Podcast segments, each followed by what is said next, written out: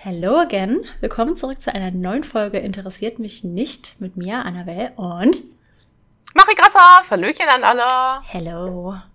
Hello. Ich habe eben schon vor der Aufnahme gesagt, ich bin nervös, weil ich mich so auf mein Thema freue. Aber ich habe dir diesmal keine Hints gegeben. Außer, dass es nichts mit Meerschweinchen zu tun hat. Ja, das ist wahr, ja. Ja. Ja, ja, ich äh, bin auch irgendwie aufgeregt heute, weil Mhm. ich auch irgendwie über was rede. Ach, ich weiß auch nicht, warum ich da nicht gleich drüber geredet habe, aber naja, Oh, oh, dafür haben wir okay. ja verschiedene Folgen. Das war ein Hinweis. Hast du früher Blau und Schlau geguckt? Ja, aber sie ich immer einen Hinweis, einen Hinweis rufen. Ja, stimmt. Also Ja. es hat eher meine kleine Schwester geguckt als ich. Ja, okay. Ja, Aber, ja, ja, aber so fühle ich mich ein gerade. Hinweis, ein Hinweis. Ja. Ich, muss, Ja. ich muss noch eine Correction machen. Mhm. Ähm, ich habe nämlich eine Nachricht bekommen zur ersten Folge zu Taylor Swift und ich habe was falsch gemacht, aber ich habe es tatsächlich falsch gemacht. Also ich weiß es eigentlich, ich habe mich einfach anscheinend versprochen. Ähm, Taylor hat keinen Grammy weggenommen bekommen, sondern diesen Moonman bei den VMAs. Ach so. Ja, das, Ja, das- das, war meine Correction. Es tut mir leid an alle Ja. Swifties. Danke, dass ihr mich korrigiert habt. Aber ist doch gut, wenn jetzt noch darauf hingewiesen wurde. Ja, ich habe sogar jetzt gerade im Moment auf meiner To-Do-Liste abgehakt. Ich habe mir das schon letzte Woche hin, hingeschrieben. Ich war so verdammt ich habe mich ein bisschen selbst gegeißelt, aber okay. Ja, so wie ich das das eine Mal mit Doom Cute. Das hat mir auch lange nachgehangen. Ja, aber ich finde deine Version schöner. Wobei meine wäre auch noch dramatischer gewesen, weil ich glaube, ein Grammy auch höher angesehen ist nochmal als ein, so ein Moonman. Ja, Aber- ja, Also eigentlich verbessern wir die Geschichten ja auch nur. ja. Ja. Ja, es wäre auch besser gewesen, wenn Doom Cute wirklich süße Doom-Dinge wären, aber naja. Es ist manchmal der Headcanon, der man dann so in sich drin hat. Ja, Du kannst ja auch im Wiki einfach mal, kann man das editieren? Kannst du dich da reinhacken? Und dann. Bei Wikipedia, klar, kannst du alles. Aber es muss halt, glaube ich, erst von Leuten freigegeben werden. Und dann kann es sein, dass du Shell kriegst, wenn du was Wir falsch infiltrieren das. Ja. Wiki-Leute auch. Ja. Gibt ja so Leute, die komplett das irgendwie als Beruf machen. Aber was heißt als Beruf? Die das einfach in ihrer Freizeit machen. So Wiki-Einträge editieren und sowas. Mhm. Ist auch irgendwie, ja. Es gibt ja auch einen Wikipedia-Eintrag zu mir und ich gucke da ja irgendwie selten rein, aber irgendwas habe ich mal gegoogelt zu mir selbst und habe bei mir mein Wikipedia-Dings eingeschaut. Ich gesehen, dass sich jemand voll die Mühe gemacht hat, so all meine Preise aufzulisten und was weiß ich alles, die ich schon gewonnen habe und so. Wo ich dachte, wer bist du? So richtig krass irgendwie. Keine Ahnung. Ja, vielleicht hört die Person ja zu. Ja, Danke. so ich wette, du hast Leute, gegoogelt, wie alt du bist, weil du es wieder nicht wusstest. 100 Pro. Irgendwie sowas, ja. Ja, aber Ähm, schon krass, dass Leute sich dann da so, Mhm. so rein investieren. Obwohl ich habe das halt auch voll krass bei so Goodreads und sowas.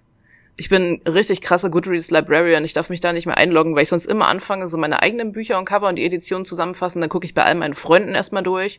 Dann bei anderen deutschen Autoren so, ah, stimmt das jetzt auch hier, dass das Hörbuch da richtig zugeordnet ist und so. Und dann mache ich stundenlang nichts anderes, weil mir das irgendwie voll Spaß macht. Ich glaube, du hast das für mich sogar auch mal gemacht damals.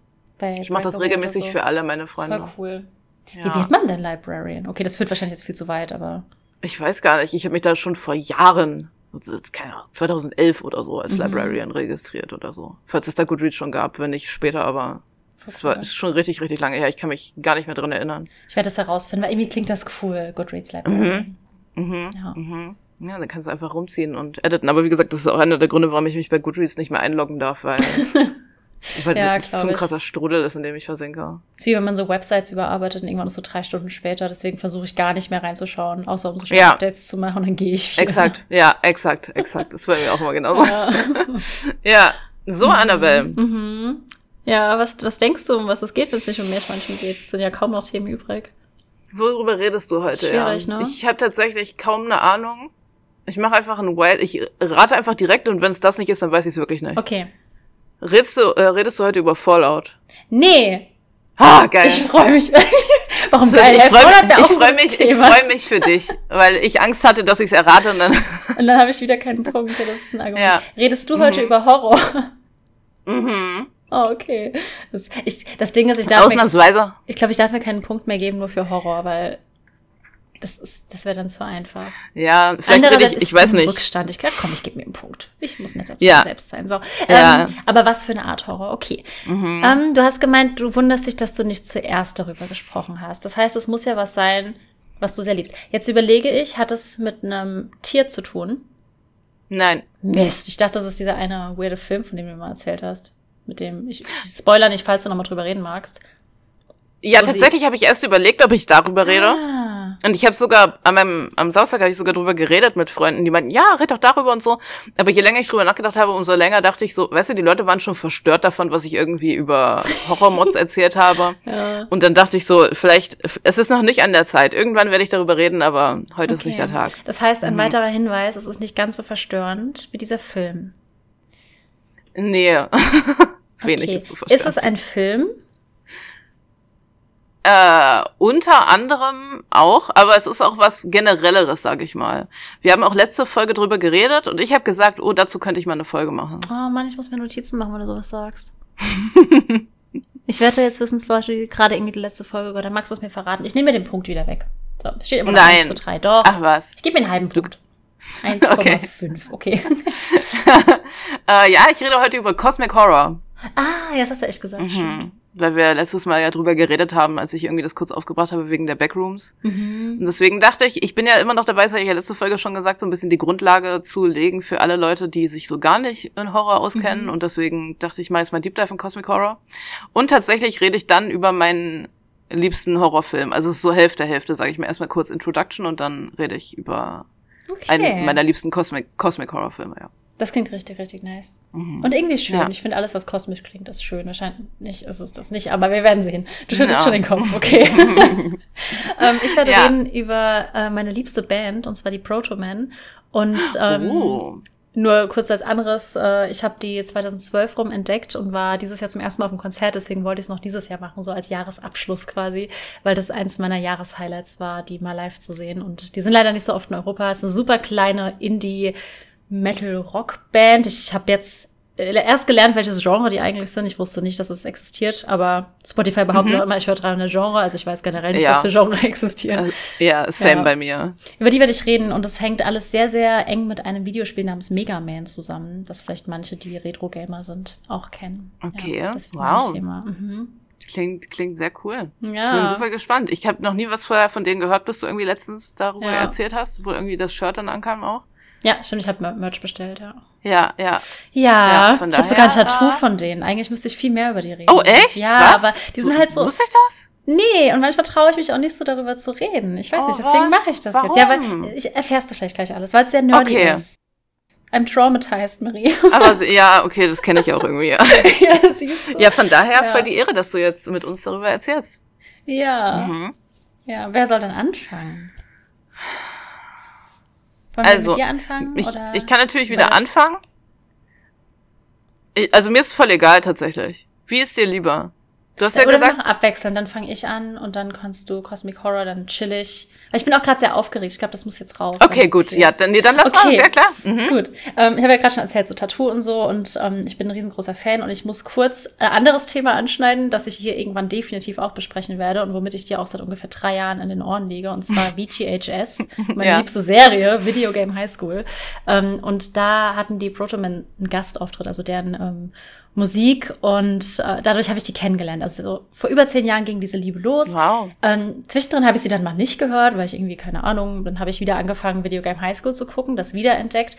Und dann bin ich in so einen richtigen Strudel irgendwie geraten und habe mir zum ersten Mal so die Texte angehört und so verstanden, was für Konzept hinter der Band steht. Und ähm, hat mir dann Konzerttickets geholt, wäre sogar nach London geflogen, weil die kommen aus Amerika, die sind fast nie hier. Und dann ist das Konzert leider ausgefallen, 2022, und dann wurde es nachgeholt, aber auch in Deutschland. Das heißt, dann konnte ich sie jetzt dieses Jahr endlich sehen in Berlin und das war der Hammer. Yay. Und endlich hatte ich Leute, die auch Videogame High School kannten. Ich habe noch nie Menschen getroffen, die diese Serie kennen. Und dann waren da Leute auf dem Konzert, die es kannten und es war der beste Tag meines Lebens. Richtig also, krass. Es gibt so fünf von uns auf dieser Welt gefühlt, aber wir sind jetzt ein sehr eingeschweißtes Team. Hatte, hatte die Band ähm, als Band einen Auftritt oder so die Mitglieder einfach so als Nee. Characters in der Serie? Äh, weder noch, also die hatten, ich, ich, ich erkläre es gleich mal, Ach die so, okay. Ähm, wurden, also deren Musik wurde verwendet, weil der Macher von der Show, den du auch kennst, dazu komme ich gleich, ein Fan von denen ist. Mhm. Ähm, also erstmal kurz zu Video Game High School, die gibt's äh, mittlerweile immer noch auf YouTube zu sehen, die wurde von äh, Rocket Jump gemacht und das ist so eine YouTube-Webserie, also auch sehr low budget produziert, aber wir haben ja schon über Doctor Who gesprochen, es ist großartig, auch mit low budget und es geht um eine ähm, High School, wie der Name schon sagt, an der Videospiele unterrichtet werden, also alles von Developern bis hin zu Farming-Simulatoren oder E-Sportlern, die können dort ausgebildet werden, ist so ein bisschen alternatives Universum, super witzige Sendung, aber sie wird graduell tiefgründiger. Also am Anfang hat es ein bisschen komischen, abgespaceden Humor und ich habe das Gefühl, die finden ihre Sprache dann auch. Die ersten Folgen sind so zehn Minuten, die Videos, und später sind die 40 Minuten. Also wow. die haben auch äh, krasses Budget bekommen. Es gab Crowdfundings und so. Cool. Und die Seriendescription bei YouTube ist a series about best friends, first loves and landing that perfect headshot. Also über beste Freunde, die erste Liebe und diesen perfekten Headshot beim Spiel. Und ähm, wie gesagt, dazu kommt noch was, aber Dort hatte dann eine kleine Indie-Band, die ich halt vorher nicht kannte, einen Auftritt mit äh, mehreren Liedern sogar, also wirklich einige. Und ich habe die Musik total geliebt und verbinde die halt ganz, ganz doll mit der Serie. Und so kam ich damals zu der Band. Und äh, Freddie Wong, den kennst du, glaube ich, weil der dieses Mexican Standoff auf YouTube gemacht hat, ja. was du auch so magst. genau, der macht halt, das ist, der ist einfach YouTube-Produzent, der produziert witzigen Kram auf ja. YouTube oder hat, hat gemacht, der mhm. ist, glaube ich, nicht mehr so aktiv und hat dann, ähm, weil er großer Fan war und die Band halt auch super unbekannt, hat er die gefeatured, dann haben die ein bisschen Hype bekommen. Das war so eine Werbung für Werbung-Sache, so ein mhm. bisschen. Und hat Songs aus deren zweiten Album ähm, verwendet. Genau, acht Stück sogar habe ich äh, gelernt. Und dann habe ich gelernt, dass sie den Theme-Song sogar geschrieben haben, was mir gar nicht klar war. Den Krass. gibt's aber nirgends. Ich habe sehr, sehr lang gesucht. Ich habe mir extra einen neuen Reddit-Account angelegt, um tiefer da rein. Es hat nicht oh, funktioniert. Naja, ich, also, ich habe das gefunden. Ich saß da vorgestern in Prag und war so, oh mein Gott, der Song. Und dann habe ich die ganze Nacht recherchiert. Nein, oh ich muss sie mir entweder rippen oder damit leben. Mhm. Naja, zu den Brotomen erstmal. Ähm, die wurden 2003 gegründet, also die gibt es schon länger. Das ist eine ähm, ja, Rockband, beziehungsweise habe ich dann rausgefunden, dass äh, das Genre, das sie machen, Nintendo Core heißt. Mhm. Und ja, das kommt von Nintendo. Und zwar mixen die Heavy Metal mit Videospielmusik. Geil. Das ist das Genre. Das ja, aber oder? cool. Ja. Finde ich auch, Dankeschön. Okay. Ja. Ähm, die kommen aus äh, Nashville, Tennessee, was ich ein bisschen witzig finde, weil Tennessee, mhm. Taylor Swift, also eher so Country-Ecke, mhm. aber da machen sie halt ihr Heavy mhm. Metal. Aktuell sind es acht Mitglieder und ähm, damals, als sich die Band gegründet hat, waren die zusammen an der äh, Uni, an der Middle Tennessee State University. Und die haben sich eigentlich nur zusammengefunden, weil sie zusammen so ein, Schul so ein Uni-Projekt machen mussten. Und die Deadline ist genaht. Und dann haben die sich so aber so gut verstanden. Dann ist daraus diese Band entstanden, finde ich voll cool. Mhm. Und ein paar andere, also ein paar der Bandmitglieder performen noch in anderen Indie-Bands. Also es ist wirklich sehr, sehr Indie. Die Mitglieder wechseln auch ständig durchgefühlt, außer die so drei, vier Gründungsmitglieder bleiben. Und ähm, ja, genau, eher alles sehr gemixt. Und ähm, haben an der Uni dann auch einen der Songs aufgeführt, der es auf das erste Album geschafft hat. Und die Reaktionen waren eher nicht so gut, aber sie haben gedacht, naja, oh, trotzdem. Und ähm, es gab davor auch schon 19 Mitglieder, die wirklich durchgewechselt sind. Oh, also wow. es ist so ein bisschen kommen und gehen, aber trotzdem schaffen sie es irgendwie, sich treu zu bleiben. Mhm. I don't know. Ich glaube, weil halt eher so Gitarristen wechseln und so weiter. Mhm. Und alle Alben sind komplett selbst produziert. Also das machen sie alles von zu Hause ausgefühlt. Also die bieten sich schon mal ein Studio, aber es halt alles selbst gemacht. Und sie machen auch leider nicht so viel Musik, weil sie alle Vollzeitjobs haben und so weiter. Ähm, ah, sie haben krass. zwei Konzeptalben, ein Coveralbum, beziehungsweise zwei Coveralben. Bei einem covern sie Queen, bei einem Random Songs. Mhm. Und sie wollen noch ein drittes Konzeptalbum machen. Also die haben ähm, ein Konzept, das an Mega Man angelehnt ist. Und zwar haben sie eine Rock-Opera über Mega Man geschrieben. Mhm. Ich hab, muss dazu sagen, ich habe Mega Man nie gespielt, weil es, glaube ich, so ein bisschen vor meiner Zeit war. Ich bin mit Pokémon eingestiegen. Und ähm, Mega Man ist so eine japanische Spielereihe von Capcom. Capcom könnte euch was sagen, die haben ja auch äh, Resident Evil gemacht zum Beispiel. Mhm. Und der Protagonist ist so ein blauer Kampfroboter mit menschlichem Gesicht, sieht ganz cute aus. Ich habe mich, wie gesagt, jetzt auch erst richtig da eingelesen. Und es ist so ein Jump and Run, also so ein bisschen wie Super Mario Brothers. Du rennst da durch, kannst schießen, so 2D-Ansicht von der Seite, wie man es kennt. Und der erschien schon in den 80ern. Und ähm, das erste Album erschien dann 2005. Und ich muss jetzt erst ein bisschen auf äh, Mega Man eingehen, weil, wie gesagt, ich habe die Musik einfach gefeiert, weil ich es cool fand, weil es so ein bisschen Videospiel war. Und die Geschichte dahinter ist aber mega krass, weil es so die Mega Man-Lore mixt mit so George Orwell Elementen. Mhm. Also es erzählt eine sehr okay. dystopische Geschichte und das mhm. Storytelling ist, ich glaube nicht, dass ihr das richtig gut gefallen wird. Hey, krass. Ähm, ist einfach richtig nice, weil Mega Man ist ja eigentlich so der Held, der für Gerechtigkeit kämpft mhm. und dem Ganzen haben sie so ein bisschen einen Twist gegeben. Mhm. Ähm, also erstmal führt uns das Album in so eine dystopische Welt ein und man kriegt quasi mit, dass ähm, ein Mann, also das erste, dass ein Mann mit einer Roboterwelt, äh, mit einer Roboterarmee die Welt regiert was schon mal mhm, irgendwie mhm. so ein sehr komisches Gefühl mhm. ist und so. Und die Menschen sind super versklavt und unterdrückt. Und ähm, in der Mega Man Lore, da habe ich mich jetzt mal reingelesen, geht es im Prinzip um ähm, zwei Doctors. Einmal Albert W. Wiley und Thomas Light, also Dr. Wiley und Dr. Light. Und das sind zwei Charaktere aus Mega Man und die waren früher mal Buddies und Kollegen und haben so Roboter zusammengebaut. Und dann wurden sie aber nach und nach ähm, Rivalen und haben dann irgendwann die ähm, Robotik getrennt voneinander betrieben. Okay. Und ähm, Genau, man weiß nicht so richtig, wann das verortet ist, aber zu Beginn des 21. Jahrhunderts, also jetzt ungefähr, und ähm, Dr. Wiley sieht so aus wie so dieser klassische, verrückte Wissenschaftler mit äh, Halbklatze, wild zerzausten Haaren und so weiter. Und er hat eigentlich voll viele Awards bekommen, aber Dr. Light, also Thomas, war ihm immer so einen Schritt voraus mhm. und es hat ihn sehr in seiner Ehre verletzt mhm. und so. Also die sind nicht so wie die ganzen Leute, über die wir in den vergangenen Podcasts geredet ja. haben, dass sie einfach okay sind, damit nicht Fame zu werden. Nein, die sind wie wir, die sind egoistisch, ja. die wollen den Fame. Ähm, und er war so ein bisschen genervt, dass er immer hinterherhängt und ist dann erstmal weggezogen, aber äh, nicht, also so an die Pazifikküste, aber nicht, weil das Rauschen der Meereswellen ihn beruhigt, sondern weil er eine Roboterarmee gründen wollte, um die Welt zu übernehmen. Wow, okay, cool. Bisschen, bisschen cool. krass, also nicht so ganz der gesunde Understandable, have a nice day. Absolut, ja. Und äh, Dr. Light ist nicht so abgedreht, er ist eigentlich so, also ist halt so ein klassisches Spiel, böse und gut und er ist halt der Gute. Und er baut in der Zwischenzeit äh, Proto-Man, da kann man schon merken, woher der Bandname mhm. kommt, aber in der mhm. Einzahl, er baut einen Protoman. Und das ist der erste humanoide Roboter mit Gefühlen. Mhm. Der hat allerdings einen kleinen Fehler im Solarreaktor. Ich habe nicht herausgefunden, wo der liegt. Ähm, und dadurch hat er auf jeden Fall Angst, dass Dr. Light ihn verändert. Also er will so er selbst bleiben und dann flieht er und läuft so durch die Welt. Und irgendwann wird er bewusstlos bzw. kaputt am Boden aufgefunden von Dr. Wiley natürlich. Mhm. Also er muss ein gutes Stück gelaufen mhm. sein. Der nimmt ihn mit und äh, modifiziert ihn und gibt ihm mehr Equipment, unter anderem einen nuklearen Kern. Mhm. Also wurde jetzt doch verändert, nicht ganz so gut. Und mhm. ähm, Protoman hat aber nach dem Aufwachen immer noch den gleichen Fehler äh, mit den Gefühlen. Also er ist immer noch ein, ein fühlendes Wesen, das ja. nicht, eigentlich nicht verändert werden will und nicht so ganz auf die Welt klarkommt. Mhm.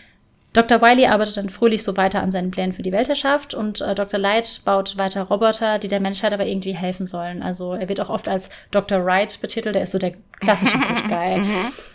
Mhm. Und ähm, Dr. Wiley schafft es dann leider aber irgendwann, die Roboter seines Ex-Kollegen zu klauen, sie umzuprogrammieren und damit die Welt zu übernehmen. Also damit gelingt es ihm dann tatsächlich. Mhm. Und einer von Dr. Lights Robotern bleibt zurück, den fand er nutzlos und wollte ihn nicht mitnehmen. Und ähm, dieser Roboter ist super frustriert, dass all seine Brüder und Schwestern gefühlt weg sind und bittet dann, ja, oh. und bittet dann Dr. Light, ihn zu einem Kampfroboter auszubauen. Also etwas, was der Good Doctor eigentlich nicht wollte, mhm. damit er Dr. Wiley aufhalten kann. Wow. Dr. Light will das nicht, geht gegen seine Prinzipien, aber er hat ja gerade das Proto-Man verloren, was ihn sehr emotional getroffen hat und deshalb Mega Man wird geboren. Mhm. Das ist so die Ursprungsgeschichte von Krass, Mega Man. Für die Lore. Und ja, voll die Lore mhm. und aber ganz cute. Und ähm, die Alben sind sehr, sehr krass davon inspiriert quasi.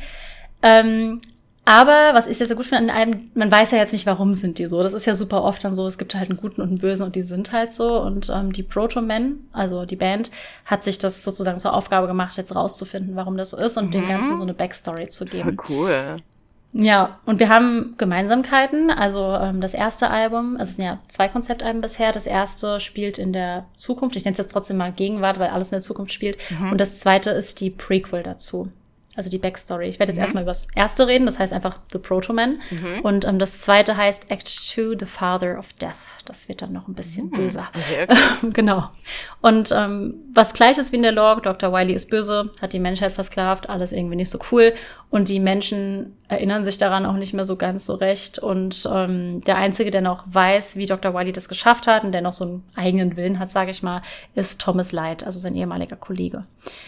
Und während das Spiel damit endet, dass Mega Man natürlich, also man spielt den ja dann selbst und man sorgt dafür, dass die Welt wieder in Ordnung ist. Das heißt, man hält die Roboter auf. Happy End ist im Konzeptalbum nicht so. Ähm, da ändert sich die Story nämlich total und Dr. Light arbeitet in Wileys Regierung. Also er ist selbst einer der Unterdrückten und er baut aber immer heimlich nachts in einem der Roboter und dieser soll die Rebellion leiten. Mhm. Und das ist Proto-Man. Also eigentlich so ein bisschen ähnlich wie in der Lore.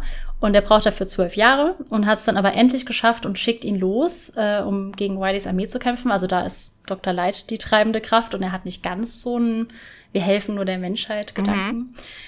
Ähm, und er tötet auch, also Proto-Man schafft es, total viele Roboter zu töten ähm, und die Menschen stehen dabei drumherum, beobachten alles und schreiten aber auch nicht ein, um ihn zu mhm. unterstützen. Also die sind immer nur der beobachtende Part mhm. und ähm, Proto-Man ist dann zu schwach und wird getötet. Oh. Und die schauen ihm einfach nur beim Sterben zu. Und für Dr. Light ist das super, super schlimm, weil das so wie sein Sohn oh. war. Der zweite Song heißt auch Funeral of a Son und es gibt so eine Beerdigung. Es ist nur ein Instrumentalstück, super traurig. Mhm. Und ähm, Thomas Light ist so sehr emotional, will sein Labor zerstören und ähm, baut dann aber doch noch einen Roboter und er schafft dann eben Mega Man. Also bis dahin ist es so ungefähr gleich. Und ähm, dann gibt es so einen Zeitsprung und Jahre später reden die Menschen immer noch über Protoman. Das ist so eine Art Urban Legend geworden. Mhm. So dieser eine, der versucht hat, sie zu befreien.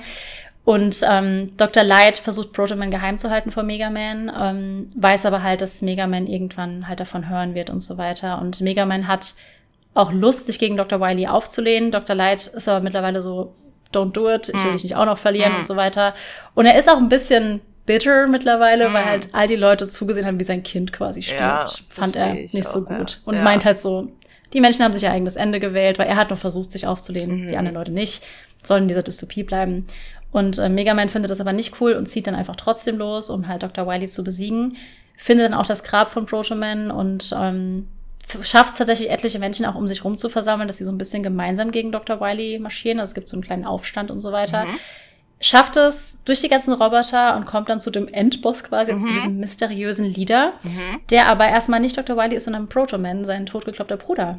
Der lebt nämlich, weil er ebenfalls ähm, wie eine Lore repariert wurde und ist mittlerweile aber komplett gegen die Menschheit und auch der ja. Meinung, dass die es nicht verdient hat, gerettet zu werden, sondern besser sterben sollte. ich halt auch irgendwie gar nicht. So, ja, Oder man hat ja. die ganze Zeit wieder, man sympathisiert ja. nur mit den Antihelden. ähm, ja, und ist jetzt halt Teil dieser Armee und mhm. kämpft quasi. Krass. Ähm, darum, man weiß aber nicht so ganz, sind das seine Gedanken oder hat Dr. Wiley ihn so bearbeitet, dass er das sagt. Das, also wie gesagt, ich verstehe es mhm. auch, man weiß aber halt nicht, ja. ob er die Menschen wirklich einfach kacke findet mhm. und deren äh, Apathie oder halt nicht. Mhm. Ähm, dann versucht er so ein bisschen Mega Man auf seine Seite zu ziehen und sagt halt so, hey, wir sind Brüder, die Menschheit kann nicht gerettet zu werden, die ist zu feige, selbst zu kämpfen. Wie sollen sie frei leben, wenn sie immer nur für sich kämpfen lassen? Also es ist so sehr dieser, die Unterdrückten müssten sich erheben, Gedanke. Mhm. Ähm, Mega Man beschließt dann aber trotzdem, ja, zu kämpfen. Er will die Menschheit retten, er versucht aber auch Protoman zu retten. Also sein Ziel ist nicht, seinen Bruder zu töten. Ähm, letzten Endes ist er aber dann quasi kurz davor, weil das halt die einzige Lösung ist und er hält dann aber inne und ähm, die ganze Menge steht so um ihn rum und das ist so wie so ein Chorus in dem Song. Die sagen halt immer wieder, Destroy him, you can save us, you're our only hope, kill Proto Man und so. Also immer dieses, du bist unsere eigene Hoff unsere einzige Hoffnung, zerstöre ihn, du musst uns retten. Mhm. Und er macht das auch, er ist danach aber total verstört, mhm. weil er halt so ganz viel bei ihm irgendwie losgetreten wird und Protoman ähm, stirbt ganz tragisch, hält aber noch ähm, eine Rede darüber, dass die Menschheit halt realisieren muss, dass sie sich selbst retten muss. Also dass mhm. sie nicht darauf warten können, dass Maschinen sie retten, so ein bisschen. Krass. Ja, Mega Man ähm, flieht dann und macht einen ziemlichen Power-Move, wie ich finde. Und zwar, also wie gesagt, er ist komplett der Held im Spiel. Mhm. Und hier geht er und überlässt die Menschen den anderen Maschinenrobotern von Dr. Wily und sieht zu, wie die die alle zerfleischen. Oh, oh mein töten. Gott. so Evil Era. Deswegen bin ich so gespannt auf, auf, den, auf das dritte Album, weil das wird dann ja in der Zukunft ja. Spielen, nach diesem Event. Ähm, das ist so das, das erste Album. Das erste Album ist ein bisschen kürzer und erzählt quasi so diese alternative Welt. Und ähm, das zweite Album ist dann die Prequel und erschien 2009, also einige Jahre später. Und das ist mein absolutes Lieblingsalbum. Ich muss sagen, ich höre das erste gar nicht so häufig. Ähm, ich liebe die Lieder, aber das zweite ist glaube ich, eins meiner meistgehörten Alben ever. Ähm, weil sie es schaffen, so eine Backstory zu geben. Da ist auch das Lied, von dem ich das Tattoo habe. Und es mhm. ist großartiges Storytelling. Und tatsächlich kriegt man nicht alles nur durch die Songs mit, aber die haben so ein, wie in so CDs sind auch manchmal diese Heftchen mhm. beigelegt gewesen ja. früher. Und da haben sie so Lyrical Notes gemacht, also kleine oh. Notizen dazu, wie sie die, wie sie das interpretieren und was Ach, diese cool. Instrumentalversion halt. Also die sind so richtig im hey, Storytelling geil. drin. Ja. Ja, ich will Bücher, aber ja. Mhm. Ähm, Genau, und dann ist äh, The Father of Death erschienen. Ähm, klingt ja schon so ein bisschen morbide. Und die haben halt so einiges an äh, Motivation und Backstory gegeben. Und das Intro ist ein ähm, Brief an eine Frau namens Emily. Also es startet mit einem Brief. Man weiß nicht so richtig am Anfang, was abgeht. Der Brief ist aber von Thomas Light unterzeichnet und Emily ist die Geliebte von ihm. Also erfährt man jetzt, okay, er hatte eine Geliebte. Mhm. Und ähm, zeigt uns halt einen jüngeren Thomas Light, der gerade kurz davor ist, den ersten Roboter zu aktivieren. Also er, man kriegt so ein bisschen sein Ziel mit. Und zwar will er das Leid beenden. Sein Papa ist nämlich, so wie die meisten Männer damals, ähm, in den Minen arbeiten gegangen in den Kohleminen und ist da so einen bitteren Tod gestorben mhm. und hat immer schuften müssen, um überhaupt ein bisschen Geld zu kriegen. Also ja. auch krasse Kapitalismuskritik in dem Krieg. Und ähm, das ist halt eine Arbeit, die von Robotern getragen werden könnte und Menschenleben retten könnte. Mhm. Und man erfährt so ein bisschen, das ist seine Motivation, Roboter zu bauen. Und ähm, Genau, sein Kollege Dr. Wiley wird hier noch Albert genannt, also bei seinem Vornamen, weil die ja noch ein bisschen closer sind. Und äh, man kriegt aber schon mit, dass der schon so ein bisschen andere Pläne hat, und zwar nur immer nur die Stadt übernehmen und ihr Leader werden. Er ist mhm. noch nicht auf die ganze mhm. Welt ausgeweitet, mhm. aber so Bürger, Bürgermeister findet er gut. Mhm. Ähm, und leider hat sich Thomas von dem beeinflussen lassen und den Robotern auch Firearms eingebaut, also sie können jetzt auch kämpfen. Hm. Ähm, und er erwähnt schon so gegenüber Emily, dass er eigentlich so ein bisschen denkt, er hat vielleicht einen Fehler gemacht. Also hm. vielleicht. Ja. Und äh, ja. Und äh, Emily ist auch auf dem Cover zu sehen mhm. und Foreshadowing, ihr geht's da nicht so gut, ich sag's mal so. Oh, sie, was? sie hängt da so, so locker Oh. und so bewusstlos in seinen Armen. Und ähm, Thomas nimmt sich dann schon vor, dass er nochmal mit Albert reden muss, ob sie die Dinger wirklich so einschalten wollen, so wie sie jetzt sind und ob das so eine gute Idee ist. Und ähm, im zweiten Song, The Good Doctor, so wie er ja genannt wird, Mhm. ähm, wird dann die Diskussion der beiden beschrieben. Und man kriegt nochmal mit, wie seine, ja, wie altruistisch es eigentlich ist. Und es gibt so eine Line, ich, ich verlinke euch die Songs mal, wenn ihr die hört. Ähm, da singt er halt auch, dass er jemanden will, der den Death wegnimmt. No son would ever have to say, my father worked into his grave. Also einfach, dass er diesen Schmerz aus der Gesellschaft so rausnehmen möchte. Und dass seine Geliebte wirklich Schmerzen aushalten muss, die jeden stärksten Mann in die Knie zwingen würden und so. Und so Oh. ganzen, dieser Schmerz ist so stark in diesem Lied und das ist einfach richtig, richtig toll. Ich kriege immer Gänsehaut, wenn ich's Krass. höre. Wow. Und ähm, ist auch der Meinung, dass die Menschen eigentlich stark sind, weil offensichtlich können sie ja Schmerz aushalten, aber dass ähm, sie keine Helden sein, sondern nur Helden bauen können. Also Hm. er ist wirklich der Meinung, sie müssen diese Maschine eigentlich bauen. Interessant. Nach der Diskussion schaltet er die Maschinen dann noch ein und dann verlässt er das ähm, Labor. Albert bleibt aber noch ein bisschen und er sieht schon so ein rotes Leuchten in einem der Roboterhelme. Und er ist, nicht so genau beschrieben, was er da sieht, aber er sagt, ähm, the new face of fear, das neue Gesicht der Angst. Und dann wird da nicht mehr gesagt, außer dass er sich so ein bisschen gruselt und abhaut und die Roboter folgen ihm.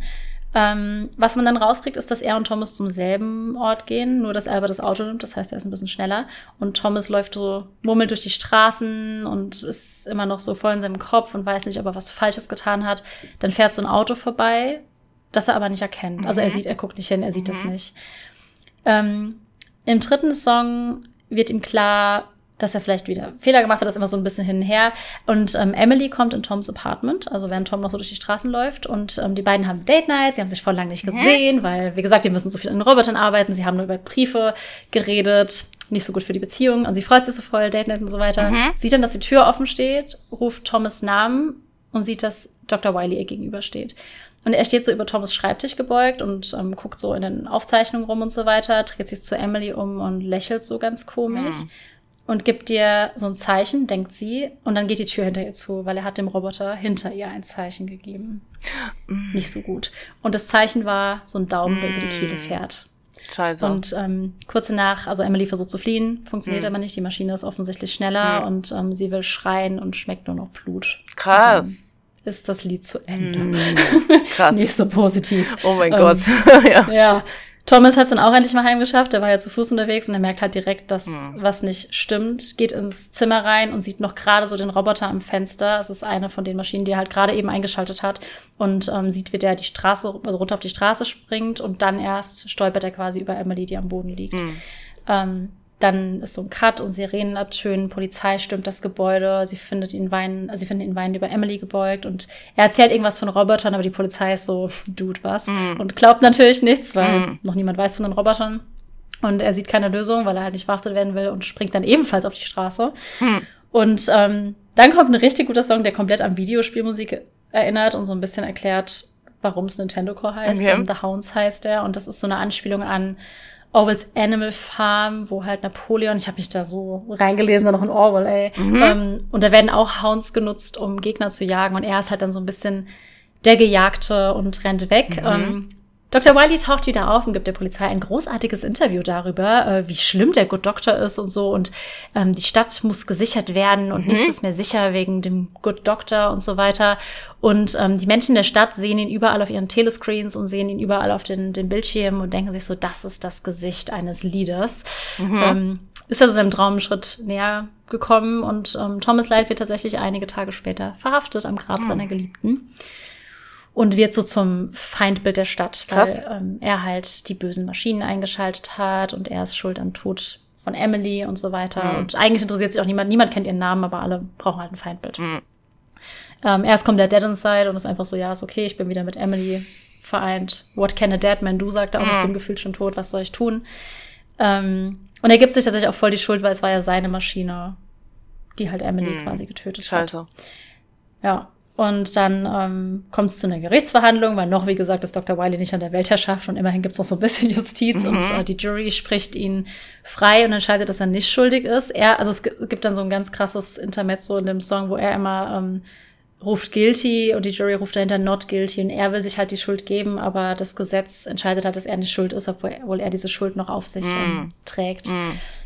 Ist aber auch komplett egal, weil Medien, wir kennen sie alle ja. und die ganzen Menschen sind der Meinung, ja, er ist schuldig, mm. also ist auch komplett egal, was ähm, passiert. Ja. Wir, ja. wir alle haben den Fall mit Johnny Depp verfolgt. Wir wissen, wie schnell sich äh, Bilder festigen, mhm. egal was ein Gericht sagt. Mhm. Und ähm, Genau, Dr. Wiley dreht das Ganze natürlich auch so und sagt so, es war klar, dass das Justizsystem uns fehlen würde und nutzt das alles für seine Propaganda. Also es wird ein immer gruseligerer, totalitärer Staat im Hintergrund und er fordert jetzt die Menschen auf, die Dinge selbst in die Hand zu nehmen. Ähm, und dann gibt's einen Song namens The Rope und der beschreibt eigentlich schon ganz gut, was passiert. Mhm. Ähm, ein wütender Mob kommt und sie wollen ein Seil, um Thomas jetzt zu hängen mhm. und Selbstjustiz zu üben. Die Polizei fährt ihn dann noch zum Bahnhof, beschließt dann aber auch so, hier bist du schon sicher und er muss dann selbst in den Zug steigen, um zu fliehen. Wow. Und ähm, verlässt dann die Stadt. Die Stadt ist eben so ein super großes Motiv in dem Album und sieht dann noch am Telescreen so, wie Albert die Massen aufheizt und gegen Thomas und so weiter. Und mhm. er flieht dann halt. Dann gibt es so einen so einen Sprung. Es wird gezeigt, wie die Stadt immer mehr Hightech wird. Ähm, Gebäude werden abgerissen, neue hochgezogen. Alles wird in einem krassen Tempo gebaut, weil die ganzen Maschinen das ja machen. Tatsächlich keine Menschen mehr für diese Arbeit sterben müssen. Also das Ziel haben sie immerhin erreicht. Mhm. Ähm, dafür gibt es immer mehr Obdachlose und Arbeitslose. Wo mir gerade auffällt, das passt voll in die ganze KI-Debatte. Mhm. Ähm, ja, auch voll. immer mehr, ja, immer mehr Kriminelle. Ähm, die Arbeitsplätze der Menschen werden überwiegend ersetzt. Menschen haben super viel Freizeit, die Mine wird äh, maschinell betrieben und so. Mhm. Menschen sind mit der Freizeit aber nicht ganz so happy. Also mhm. auf den ersten Blick wird alles gut und wenn man näher reinschaut, eigentlich nicht so wirklich. Mhm. Jahre vergehen und ganze Generationen sind mittlerweile dieser Metallstadt aufgewachsen. Die haben auch die uh. Stadt nicht verlassen, weil es mhm. geht nicht so richtig. Mhm. Und man hat ja so neue Generationen. Und die alten Generationen sprechen auch nicht wirklich über die alte Stadt. Also das wird so ein bisschen totgeschwiegen, Krass. was da war. Und ähm, die Alten wollen auch nicht wirklich, weil sie dann zugeben müssten, wozu Menschen fähig sind, wenn sie überleben müssen. Mhm. Und sie wollen nicht, dass die Jungen da mit diesem Wissen aufwachsen und so weiter. Und ähm, ja, die neue Welt scheint erstmal total perfekt, aber es gibt äh, Gerüchte über einen Dämon mit einem einzigen roten Auge, mhm. den Dr. Wiley ja schon mal gesehen hat, mhm. und der dich nachts aus dem Bett holt und verschwinden lässt, wenn du schlecht über die Stadt sprichst. Mhm. Genau. Und alle behaupten halt, die Stadt zu lieben und ihre Maschinen und so weiter. Und ich meine, sie haben auch alle ein bisschen Angst. Ähm, und dann gibt's einen Menschen namens Joe. Ach, Joe. Joe, Joe. Joe mag die Stadt nicht. Und dann singt Joe ein Lied und äh, ich trage eins seiner Zitate auf dem Arm. Und witzigerweise, ich fand dieses Zitat einfach geil. Das ist mein mhm. liebster Song, weil mhm. er auch bei VGHS vorkam. Und erst durch die Recherche für den Podcast habe ich gemerkt, dass Joe diesen Song singt. Ach ich dachte so. irgendwie, das wäre Dr. Light. Aber naja, ähm, Joe singt diesen Song.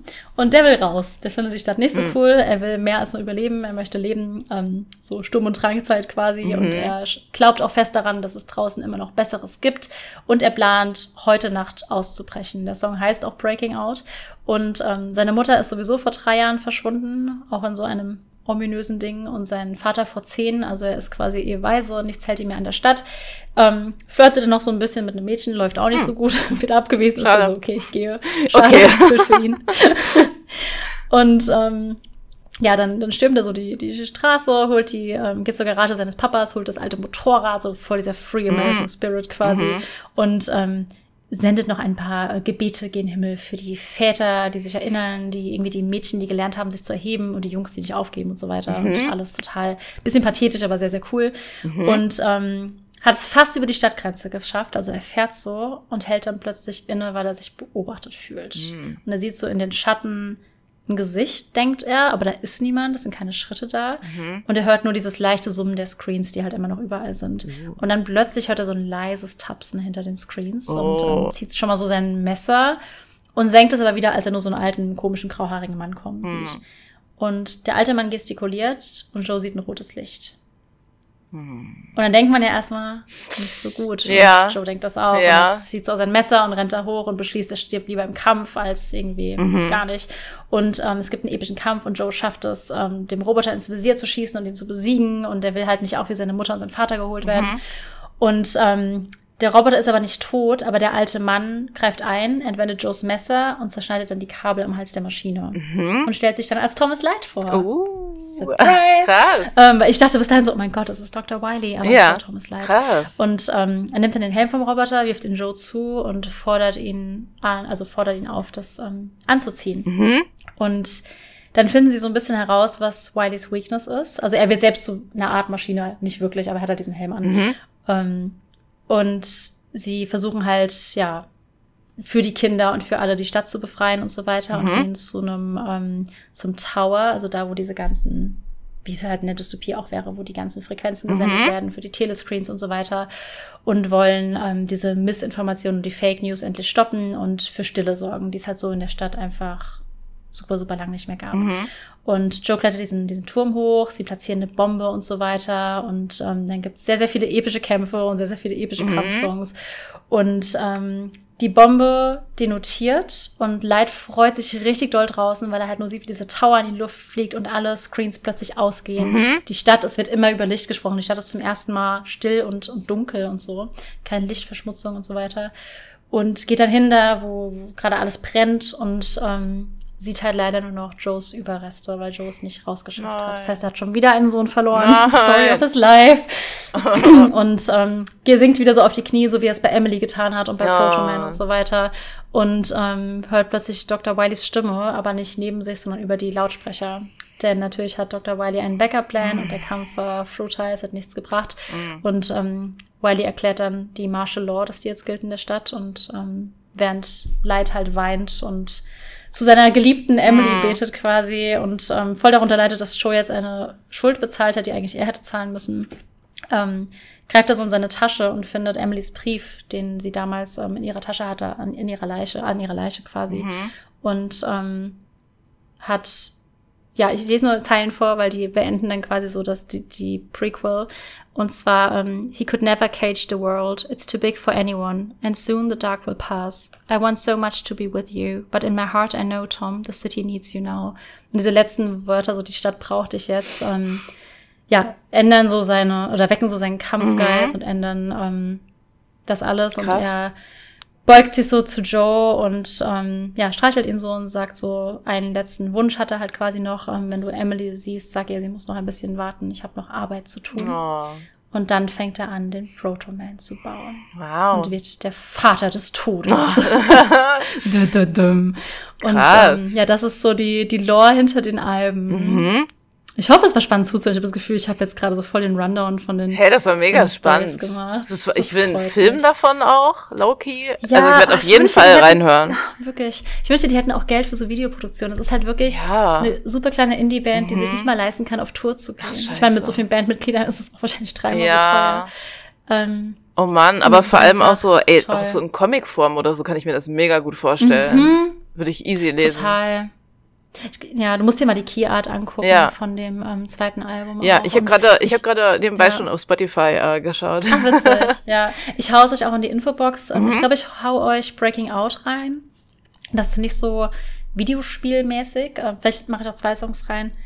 Aber ist halt so einfach ein super, super schönes Lied. Mhm. Hört es beim Autofahren, wenn ihr irgendwie auch über die Straßen fahrt. Das macht so richtige Reiselust. Und Mhm. ähm, genau, halt einfach eine, eine tolle Band, die mehr Aufmerksamkeit verdient. Und ich Ja, wow. lieb's, dass ich für den Podcast jetzt die Lore gelesen habe, weil ich wusste schon, dass es um Mega Man geht und ich wusste auch, was Mega Man ist, Mhm. aber ich kannte die Lore nicht und ich wusste nicht, dass sie so viel selbst geschrieben haben. Ich Mhm. dachte, sie erzählen die Geschichte, aber sie haben ja alles, was ich gerade über das zweite Album erzählt habe, sich einfach ausgedacht. Richtig krass. Das ist so krass. Und witzigerweise kriegt man die Infos, weil du ja letzte über Wikis geredet hast, in dem offiziellen Mega Man-Wiki. Mhm. Oh, echt? Weil, ähm, ja, weil die ganzen Mega Man-Fans voll drauf abgehen, dass sie dieses Spiel so liebt. Hä, voll cool, ja. Ja, und das Mhm. ist richtig, richtig cool. Und ähm, eins der Bandmitglieder folgt mir auch auf, auf Instagram. Ich habe mir auch schon von dem Podcast Echt? und so. Was? Ja, er hat gemeint, er hört rein, aber er kann kein Deutsch. Also Ach weiß so, ich nicht, wie ja, wahr das schwierig. ist.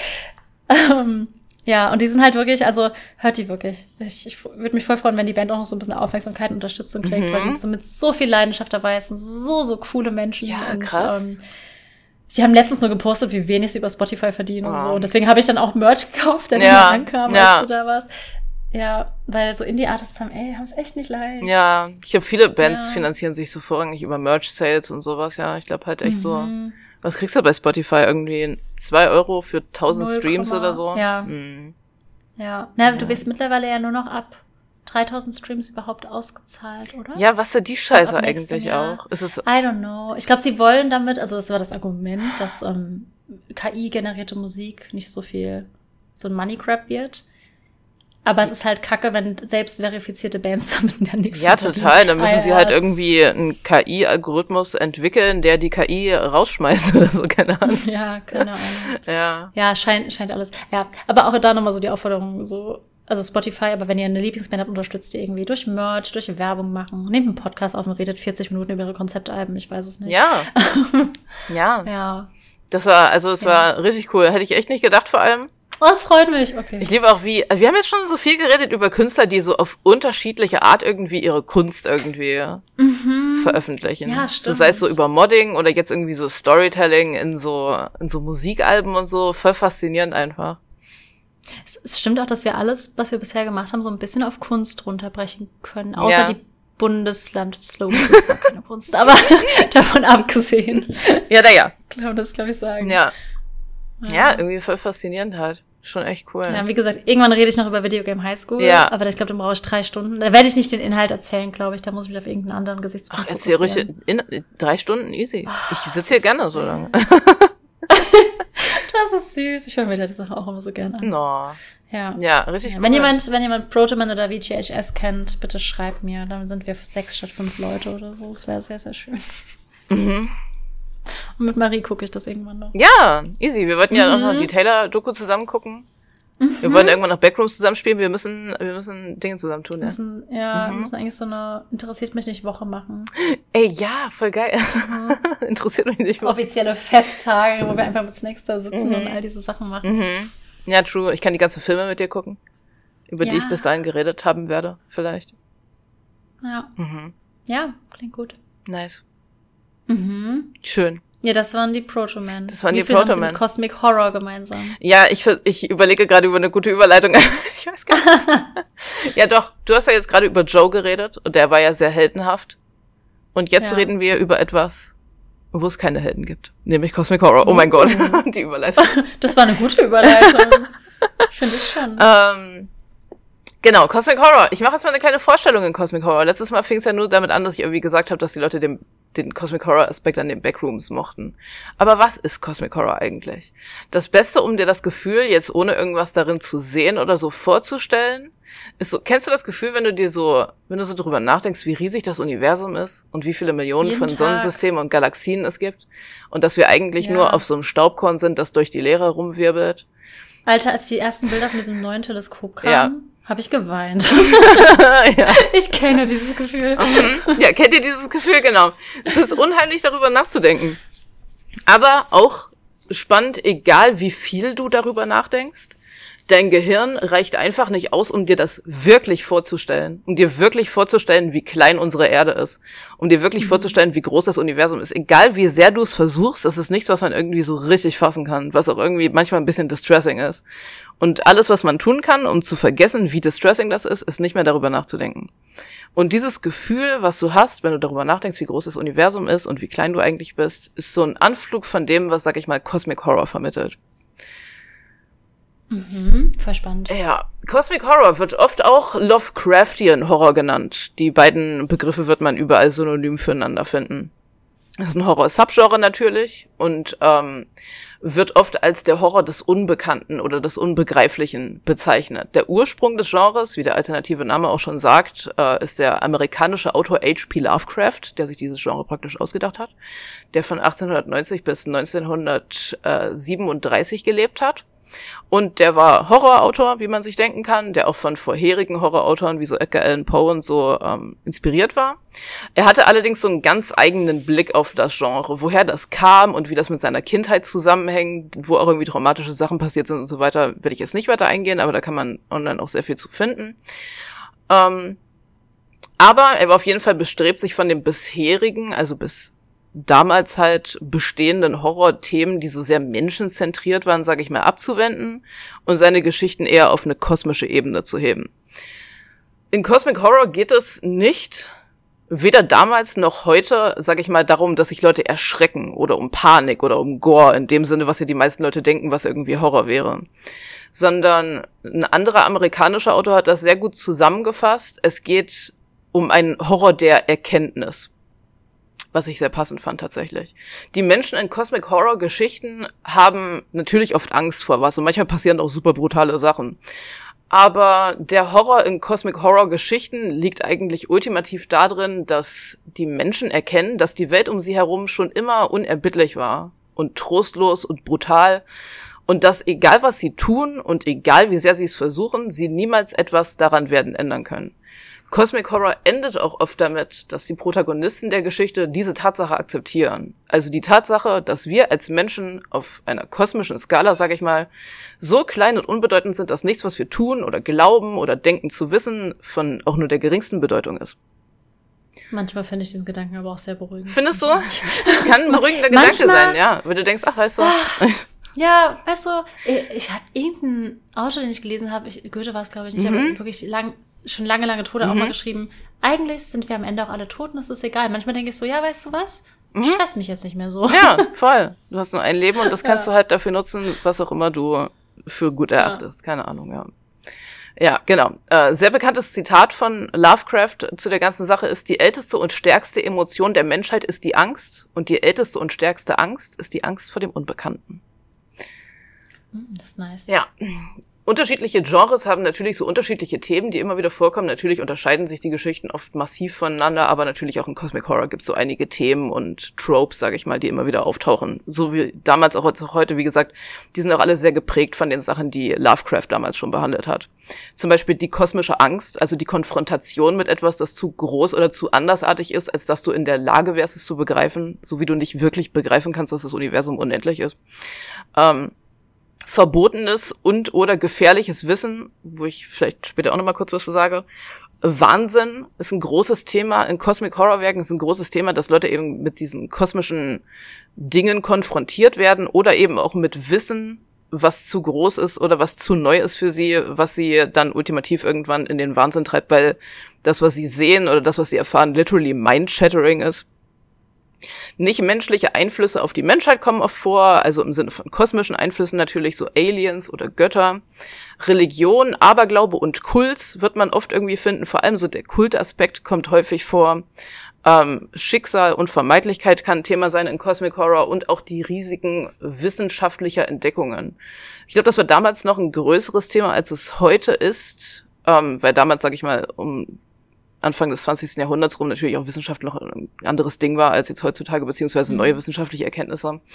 Ähm, bei den wissenschaftlichen Entdeckungen ging es damals vor allem darum, beziehungsweise vor, vor allem eben der Aspekt beleuchtet, dass dem Menschen technologisch immer mehr möglich ist und wir auch immer mehr Wissen zum Beispiel über das Universum erlangen, aber dass das Wissen, das wir erlangen, oft sehr trist ist oder uns eben offenbart, wie einsam wir eigentlich sind weil das, glaube ich, auch so ein bisschen aus dem Gedanken entsteht, dass zum Beispiel früher Menschen, die nicht wussten, dass es das Universum gibt und die irgendwie dachten, wir wären einfach in so einer Kuppel, wo die Götter drum wohnen und so, das hatte halt irgendwie alles noch so eher das Gefühl von einem Sinn oder dass wir irgendeine Bestimmung hätten oder dass irgendjemand uns kreiert hätte.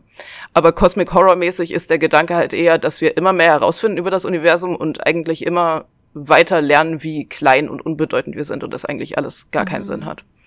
Das sind oft Themen, die man in so Cosmic Horror Werken findet. Lovecraft hatte, wie gesagt, einen riesigen Einfluss auf das Genre. Der hat sich das praktisch ausgedacht. Ähm, der Einfluss, der bis heute bestehen bleibt, kommt aber nicht nur von ihm, weil der damals schon sehr, sehr viele Autorenfreunde hatte. Genauso wie wir alle. Warum haben wir nicht so was Cooles gegründet? Ey? Na, vielleicht noch, ja. Ah. Ähm, die sich tatsächlich auch immer sehr von ihm haben inspirieren lassen und die er auch immer dazu angehalten hat, sich inspirieren zu lassen, wenn sie möchten. Ähm, er hat ja zum Beispiel auch das so Mythen und Universen und was weiß ich created, also wie jetzt bei mir das Food Universe genannt. Der hat sich. Stimmt, guck, du bist schon dabei. Ich bin, ja, irgendwann. Und tatsächlich hat er auch alle immer eingeladen. Also das habe ich so gefunden, dass er wohl jedem Autor, den er begegnet ist, gesagt hat, hey, kannst ruhig was aus meinem Universum schreiben und veröffentlichen so. Zum Beispiel, mhm. das kennen bestimmt die meisten, den Cthulhu-Mythos. Es gibt mhm. einfach dieses Tentakel-Monster, das hat er halt gemacht. Und super viele andere Autoren haben dann eben auch Geschichten dazu geschrieben und so. Ähm, ich kenne wieder nur das Videospiel Story of My Life. Ähm, genau, und er hat auch mit Autoren zusammen Geschichten geschrieben und veröffentlicht und so. Und dadurch war das jetzt auch damals irgendwie echt viel, so dass das auch bis heutzutage halt irgendwie so als Genre sich sehr durchgesetzt hat.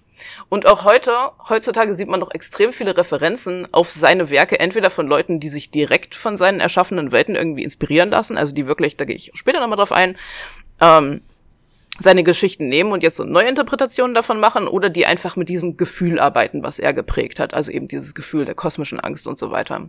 Stephen King sagte zum Beispiel, dass H.P. Lovecraft der größte Praktiker der klassischen Horrorgeschichte des 20. Jahrhunderts sei.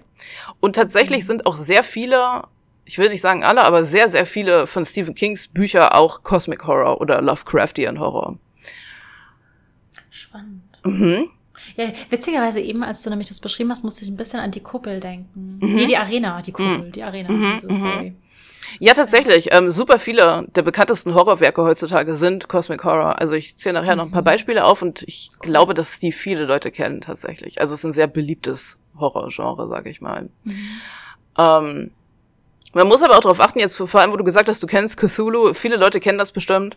Ähm, also dieses, dieses Wesen irgendwie, ähm, es gibt inzwischen sehr, sehr viele Neuinterpretationen, auch so von Lovecraftian Monsters und so weiter, die ja dieses auf Tentakelmäßig mit so Schleim und was weiß ich alles, das waren so die, die Dinge, die diese Monster halt irgendwie ausgemacht haben. Ähm, nur wenn solche Monster vorkommen in Büchern, Filmen, Spielen und was weiß ich alles, heißt es das nicht, dass es automatisch Cosmic Horror ist oder Lovecraftian Horror. Also das verwechseln irgendwie viele Leute, nur weil Lovecraftian Monsters vorkommen, heißt es das nicht, dass es Lovecraftian Horror ist. Ist irgendwie nochmal so eine mhm. Unterscheidung. Aber natürlich wie bei jedem Genre ist es ja auch auf die Grenze verschwimmen so ein bisschen. Also man wird wenige Sachen finden, die jetzt nur Cosmic Horror sind. Ähm, einige, wie gesagt, der bekanntesten und beliebtesten Horrorwerke sind Cosmic Horror und direkt oder indirekt von H.P. Lovecraft äh, inspiriert. Aber tatsächlich konnte Lovecraft Zeit seines Lebens nie von den Einnahmen als Autor oder Herausgeber leben. Der äh, war echt unbekannt vor seinem Tod und wurde meistens oh. nur in so Pulp-Magazinen veröffentlicht. Und sein Einfluss wurde erst nach seinem Tod deutlich größer. Und dazwischen sollte weißt zumindest du, jeder mal den Namen gehört haben. Weißt du, wie lange er gelebt hat? Sorry, falls du es schon gesagt hast. Äh, ja, von 1890 bis 1937. Ah, okay, krass. Ja. Ey, oh, ich, es tut mir immer so leid, wenn ich sowas höre. Das war ja bei so vielen Autoren oder auch bei Künstlern so. Ja, ich muss immer an Van Gogh Mann. denken. Ja, ja ich muss tatsächlich äh, wird der Mitleid sich gleich in Grenzen halten. Denn man kann nicht über H.P. Lovecraft reden, ohne darüber zu reden, was für ein extremer Rassist er war. Okay. Und ich meine wirklich extrem. Während meiner Recherche bin ich auf ein Quiz gestoßen, das heißt Lovecraft oder Hitler. Und dann bekommst well, ja, Karma. ja, und dann bekommst du so richtig menschenverachtende okay. Zitate und du weißt, du okay. weißt nicht, was von wem war. Tatsächlich, wenn man Reviewern glaubt, hat der Rassismus aber keinen Einzug gehalten in seine Werke. Also er hat wohl diese, also es sind wohl so bigoted Undertones in seinen Werken teilweise, aber es war jetzt kein blatant Rassismus dabei in seinen mhm. Geschichten, so dass es zum Beispiel auch keinen Einzug gefunden hat in das Genre oder so. Das hat jetzt mit Cosmic Horror an sich nichts zu tun. Ich finde es nur irgendwie wichtig mhm. zu sagen. Ah, voll gut, du es, ja, voll, voll, voll mhm. gut dass sich jetzt niemand irgendwie die, gut, er ist tot, er verdient eh nichts mehr. Ja, aber, ja, ja. Ja, manchmal hat man es ja auch, das habe ich ja irgendwie mal bei, so bei Cyberpunk ist es ja zum Beispiel so, dass es ja alles so asiatisch angehaucht ist und dass es eigentlich relativ fremdenfeindliche Wurzeln hat, weil damals die Amerikaner, die sich so Cyberpunk-Genre an sich ausgedacht haben, Angst hatten vor, keine Ahnung, kapitalistischer, asiatischer Übernahme und sowas. Heutzutage ist es halt nur noch so eine Ästhetik, aber es ist halt so, daher wurzelt das halt irgendwie. Ich glaube nicht, dass Leute, die heutzutage noch Cyberpunk mit asiatischer Ästhetik machen, da äh, diese Angst auch haben oder diese Angst verbreiten wollen und so. Es ist halt ganz spannend zu gucken, woher das alles so Also das war ein Videospiel, das ich direkt ziehen wollte, obwohl es auch eigentlich echt ja. aber abging in ja. der Stadt. Ja. ähm, genau, aber wie gesagt, bei Cosmic Horror ist es jetzt nicht so. Wie gesagt, ich finde es nur wichtig zu erwähnen, wie mhm. gesagt, dass sich das Mitleid auch ein bisschen in Grenzen hält über den Dude, weil der, ah, ja. ist schon schlimm. Ist auch weg bei mir, jetzt hat funktioniert. Ach so, okay, so genau. So, ein paar Beispiele für Cosmic Horror, die, ich weiß es nicht. Ich habe das Gefühl, das sind Sachen, die jeder kennt, aber wahrscheinlich nicht. Keine Ahnung. Ähm, so wie die Backrooms. Ja, ja, genau, exakt. Ich, ich bin halt auch in einem Haushalt aufgewachsen, wo halt super viel Science Fiction und so geschaut wurde und Sci-Fi und Cosmic Horror hängen ja manchmal schon so ein bisschen miteinander zusammen. Ähm, von daher kannte ich die Sachen alle, aber keine Ahnung. Beispiele für Cosmic Horror, zum Beispiel Der Nebel oder The Mist von Stephen King, sowohl als Buch als auch als Film. Ja, nee, das ist okay. Es ich habe einen Kopf geschüttelt, Ja. alle, die es logischerweise nicht hören konnten. Ja, es ist super bekannt. Es geht um einen heftigen Sturm, der über so eine kleine Küstenstadt hinwegfegt und danach entsteht so ein dichter Nebel, den die Stadtbewohner sofort so als bedrohlich empfinden und während das Chaos durch diesen Nebel halt immer größer wird, gibt so eine, so eine kleine Gruppe von Leuten halt in so einem Lebensmittelgeschäft gefangen und die finden dann heraus, dass sich in dem Nebel Monster ver verbergen. Lovecraftian Monster natürlich. Das ist der Nebel von Stephen King. Weiteres Beispiel, was eigentlich so einer der Horrorfilme ist. Auch einer der Sci-Fi-Filme eigentlich. Das Ding aus einer anderen Welt. Oder The Thing auf Englisch. I'm so sorry. Hm. Der Ton. Das ist echt ein richtig guter Film. Der ist wirklich fantastisch. Da geht es um, äh, spielt in der Antarktis und es geht um so ein amerikanisches Forschungsteam, das dort ein Alien entdecken, beziehungsweise die angegriffen werden von einem Alien. Aber das Alien ist ein Gestaltwandler und kann die Gestalt jedes Wesens annehmen, das es berührt. Und es ist eine ziemlich spannende Geschichte, wo halt niemand niemandem vertrauen kann, weil irgendwann halt niemand mehr weiß, wer ist jetzt das Alien, wer ist schon tot. Und ähm, wo sie natürlich auch die Wissenschaftler konstant halt versuchen, mehr herauszufinden über die Natur dieses Aliens. Das ist auch ein ziemlich krasser Film. Ähm, ein weiterer sehr bekannter Sci-Fi-Film, Ich habe Angst. Ja. ja, den ich tatsächlich aber erst vor ein paar Jahren das erste Mal gesehen habe, ist Event Horizon. Den haben mir meine, den habe ich geguckt, weil meine Eltern ihn mir empfohlen haben. Und das war sehr lustig, weil die meinten, nee, oh, der ist vor allem so psycho, der ist überhaupt nicht brutal. Alter, dieser Film war so brutal. Ich war wirklich schockiert Die davon. sind abgestumpft. Ja, auch, naja, ich dachte, ich wäre abgestumpft, aber ich war echt schockiert so ein bisschen. ähm, Event Horizon ist ein echt cooler Sci-Fi-Film, aber tatsächlich, er spielt in der Zukunft, ähm, wo es um ein Raumschiff geht, die Event Horizon, die so einen besonderen Antrieb haben sollte, der so prototyptechnisch in sie eingebaut wurde, mit der sie eben ein Loch in der Raumzeit äh, erzeugt und dadurch eben intergalaktische Reisen ermöglichen sollte. Aber dieses Schiff ist dann verschwunden als der Antrieb das erste Mal verwendet wurde, ist sieben Jahre später aufgetaucht ähm, und ist jetzt in der Umlaufbahn des Neptun wieder aufgetaucht und sendet so eine ganz seltsame, verzerrte Botschaft aus. Und natürlich wird dann da eine Crew hingeschickt, um eben zu schauen, was da passiert ist. Und je mehr sie da untersuchen, umso mehr verdichten sich die Hinweise, dass die Crew an Bord wahnsinnig geworden ist und dass sie sich gegenseitig alle abgeschlachtet haben. Und noch bevor sie sich selbst irgendwie groß dagegen wehren können, ist auch bald, bekommen auch bald die Mitglieder des Rettungsteams seltsame Visionen. Das ist ein sehr, sehr düsterer Film, der ist sehr cool. Ähm, Klingt auch richtig cool. ist tatsächlich, glaube ich, vom selben, ich will jetzt nicht lügen, aber ich glaube ich vom selben Regisseur wie äh, Hellraiser. Was ich vorher hätte wissen müssen, dann hätte ich gewusst, wie brutal es ist, aber naja. Ähm, ja, eine, ein Film, okay, der ist nicht super bekannt, aber natürlich in Horrorkreisen eins der Dinge auch, ähm, ist die originale Geschichte von H.P. Lovecraft, Die Farbe aus dem All oder Color Out of Space äh, heißt es auf Englisch. Und ja, habt ihr das nicht letztens geguckt? Ich konnte irgendwie nicht. Also letztens ja, vor zwei Jahren. wir haben das vor, letztens vor zwei Jahren geguckt. Genau, da Ja, gibt's jetzt ja. nämlich, ich ähm, erinnere mich. da gibt's eine relativ neue Verfilmung von mit Nicolas Cage, Mhm. äh, die optisch super cool ist. Äh, inhaltlich so ein bisschen zu campy für meinen persönlichen Geschmack tatsächlich. Ich hätte da so ein bisschen ernstere Herangehensweise mir gewünscht, äh, weil das Konzept an sich total cool ist. In Color of Space geht es nämlich darum, es ist so eine Kleinstadt oder so eine abgeschottet lebende Familie, also auf jeden Fall ist immer irgendwie Kleinstadt-Setting. Ähm, und so ein Meteorit schlägt ein im Vorgarten von so einer Familie, der nach und nach alles um sich herum verändert. Erst die Pflanzen, die Insekten, das Haus und langsam auch die Gehirne der Menschen, sage ich mal. Und alles nimmt eben diese Farbe an, diese Farbe aus dem All, die man nicht beschreiben und sich nicht vorstellen kann. In filmischen Adaptionen nehmen sie meistens lila, aber das ist halt so, das ist halt eine nicht vorstellbare Farbe, weil sie halt so was anderes ist. Und das Konzept ist echt cool. So cool, dass ich es selbst sogar adaptiert habe in meiner Springstorm-Dilogie. Mhm.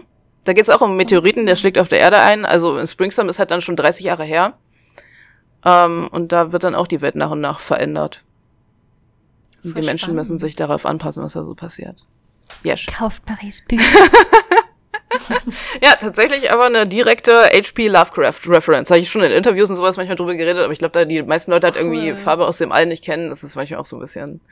Ähm, Ja, ich habe null von vier waren es, glaube ich. Ich habe null Punkte. Ich habe keine einzige. okay, kennst du die Alien-Filme? Ja. Ah ja, die. Ich, yay! Ja! die sind auch Cosmic Horror, also die äh, ist ja ein bisschen Ansichtssache. Aus meiner Sicht jetzt nicht komplett Cosmic Horror, weil es ja auch so äh, actionmäßig halt irgendwie unterwegs Mhm. ist. Aber die sind auch ziemlich, die Aliens sind, glaube ich, angelehnt an Lovecraftian Monsters und auch der ursprüngliche Drehbuchautor hat gesagt, dass Lovecraft für ihn eine riesige Inspiration war. Ähm, aber eben auch ein gutes Beispiel dafür, dass Cosmic Horror jetzt nicht nur Cosmic Horror sein Mhm. muss. Kann natürlich auch Filme und Werke geben, die nur so Elemente davon beinhalten, sage ich mal. Ja, ja.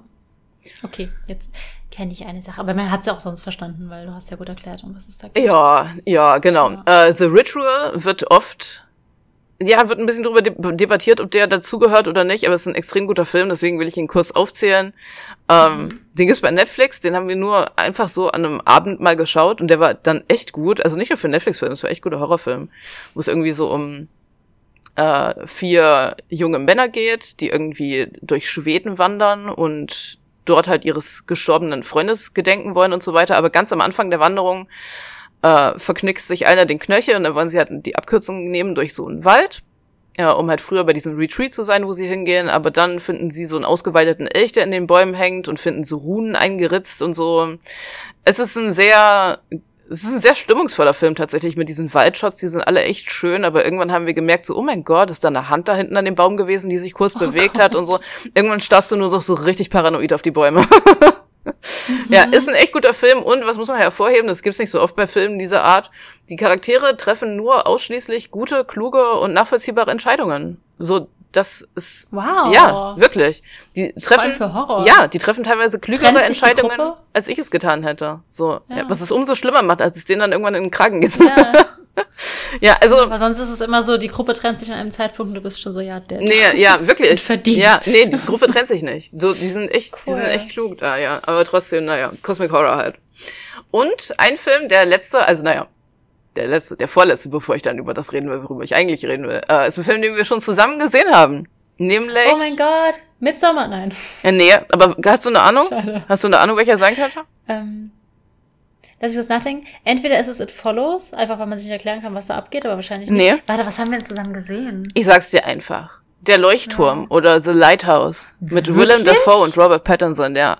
Der war so gut. Ja, wird von vielen Leuten als einer der Cosmic Horror oder als einer der Lovecraftian Horrorfilme äh, Wegen des betitelt. Lichts so, weil man, weil das diese Entität quasi ist. Genau, ja, diese sehr bedrückende Atmosphäre, die es ja schon von Anfang an gibt. Also für alle, die es noch nicht kennen, ist so ein, ist ein relativ kunstvoller Film, sage ich mal, über zwei Leuchtturmwärter, die äh, auf so eine einsame Insel kommen und sich da um den Leuchtturm kümmern müssen. Aber wie gesagt, irgendwas ist mit dem Licht von dem Leuchtturm oder vielleicht ist auch nichts, vielleicht sind die auch alle nur wahnsinnig und bilden sich das ein, aber generell die ganzen Themen da drin, so dunkle Geheimnisse, der Versuch irgendwie die verborgene Wahrheit um dieses Licht im Leuchtturm aufzudecken, der langsame, aber sehr sichere Abstieg in den Wahnsinn, durch den die da gehen. Die ganzen Referenzen auch zur griechischen Mythologie ist auch so ein Ding, was oft bei Lovecraftian Horror irgendwie vorkommt. Natürlich auch das Tentakelwesen, wo man so manchmal so sieht, dass man teilweise nicht weiß, ob es so Traum oder Wirklichkeit ist. Du hast literally in dem Film zwei Männer im Kampf gegen etwas, das sich deutlich größer anfühlt als die beiden selbst oder eine Möglichkeit, dem zu entkommen. Und die langsam Und in Wahnsinn verfallen. Ja, Guckt den und dann lernt ihr, weil ich wusste vorher auch nicht, was für ein grandios guter Schauspieler Robert Pattinson Mhm. ist. wirklich. Ich habe das letzte Mal, dass ich ihn gesehen hatte, war Twilight, dann habe ich ihn da gesehen Ja. und so, what the fuck? Ja. Das war wirklich gut. Ich habe richtig Ich hab newfound einfach- Respekt für den seitdem. Ja, ich habe eben einfach auch random Filme rausgepult. Bei Midsommar musste ich vorhin nur dran denken, weil du einmal sowas mit Ritualen meintest und sie haben, sind ja auch ein bisschen so ein Kult.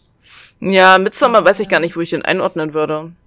Hast du nicht irgendwann mal Light Horror, Bright Horror? Hast du nicht Ja. sowas? Hi- White Horror? Ja, sowas gibt's auch, ja. Der Regisseur Happy äußert sich, Horror. der Regisseur äußert sich nicht, der sagt, das ist ein Break-up-Movie. Ist es auch. Aber, Gott sei Dank, ey.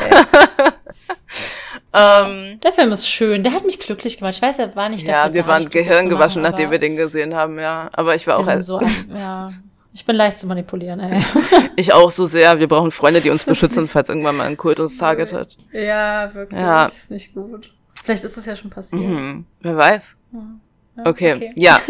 Genau, das waren so ein paar Beispiele für Cosmic Horror. Also einige Leute haben vielleicht so ein paar der Beispiele gekannt, wenn nicht. Ich habe jetzt nur Beispiele aufgezählt, die ich cool fand, außer Color Out of Space. Wie gesagt, ist das, ich weiß nicht, ob ich den unbedingt empfehlen würde. Ich weiß, dass viele Leute, die Cosmic Horror mögen, den richtig, richtig gut fanden, aber ich war eher so, na, ich weiß nicht so genau. War bei mir persönlich, wie gesagt, ein bisschen zu campy. Äh, ja, und am Ende worauf ich jetzt auch etwas genauer eingehen möchte, als würde ich nicht schon seit einer halben Stunde reden. hey, go for it. Ähm, ist ein Film, der nicht nur einer meiner liebsten Cosmic Horror Filme ist, sondern einer meiner liebsten Filme generell. Und tatsächlich auch eins meiner liebsten Bücher generell. Und zwar geht es jetzt um Auslöschung oder auf Englisch Annihilation mit Natalie Portman und Oscar, äh, Oscar Isaac. Haben wir den mal zusammen gesehen? Nee, oder? Nee, noch nicht. Ich habe ihn auch noch nicht gesehen. Ich werde nicht spoilern. das Cover aussieht. Wupp, vom Buch. Ja, ja, ich werde, ich werde, ich's ähm, an alle, die es noch lesen und sehen wollen, ich werde nicht spoilern, weil ich möchte, dass ihr euch das alle anguckt.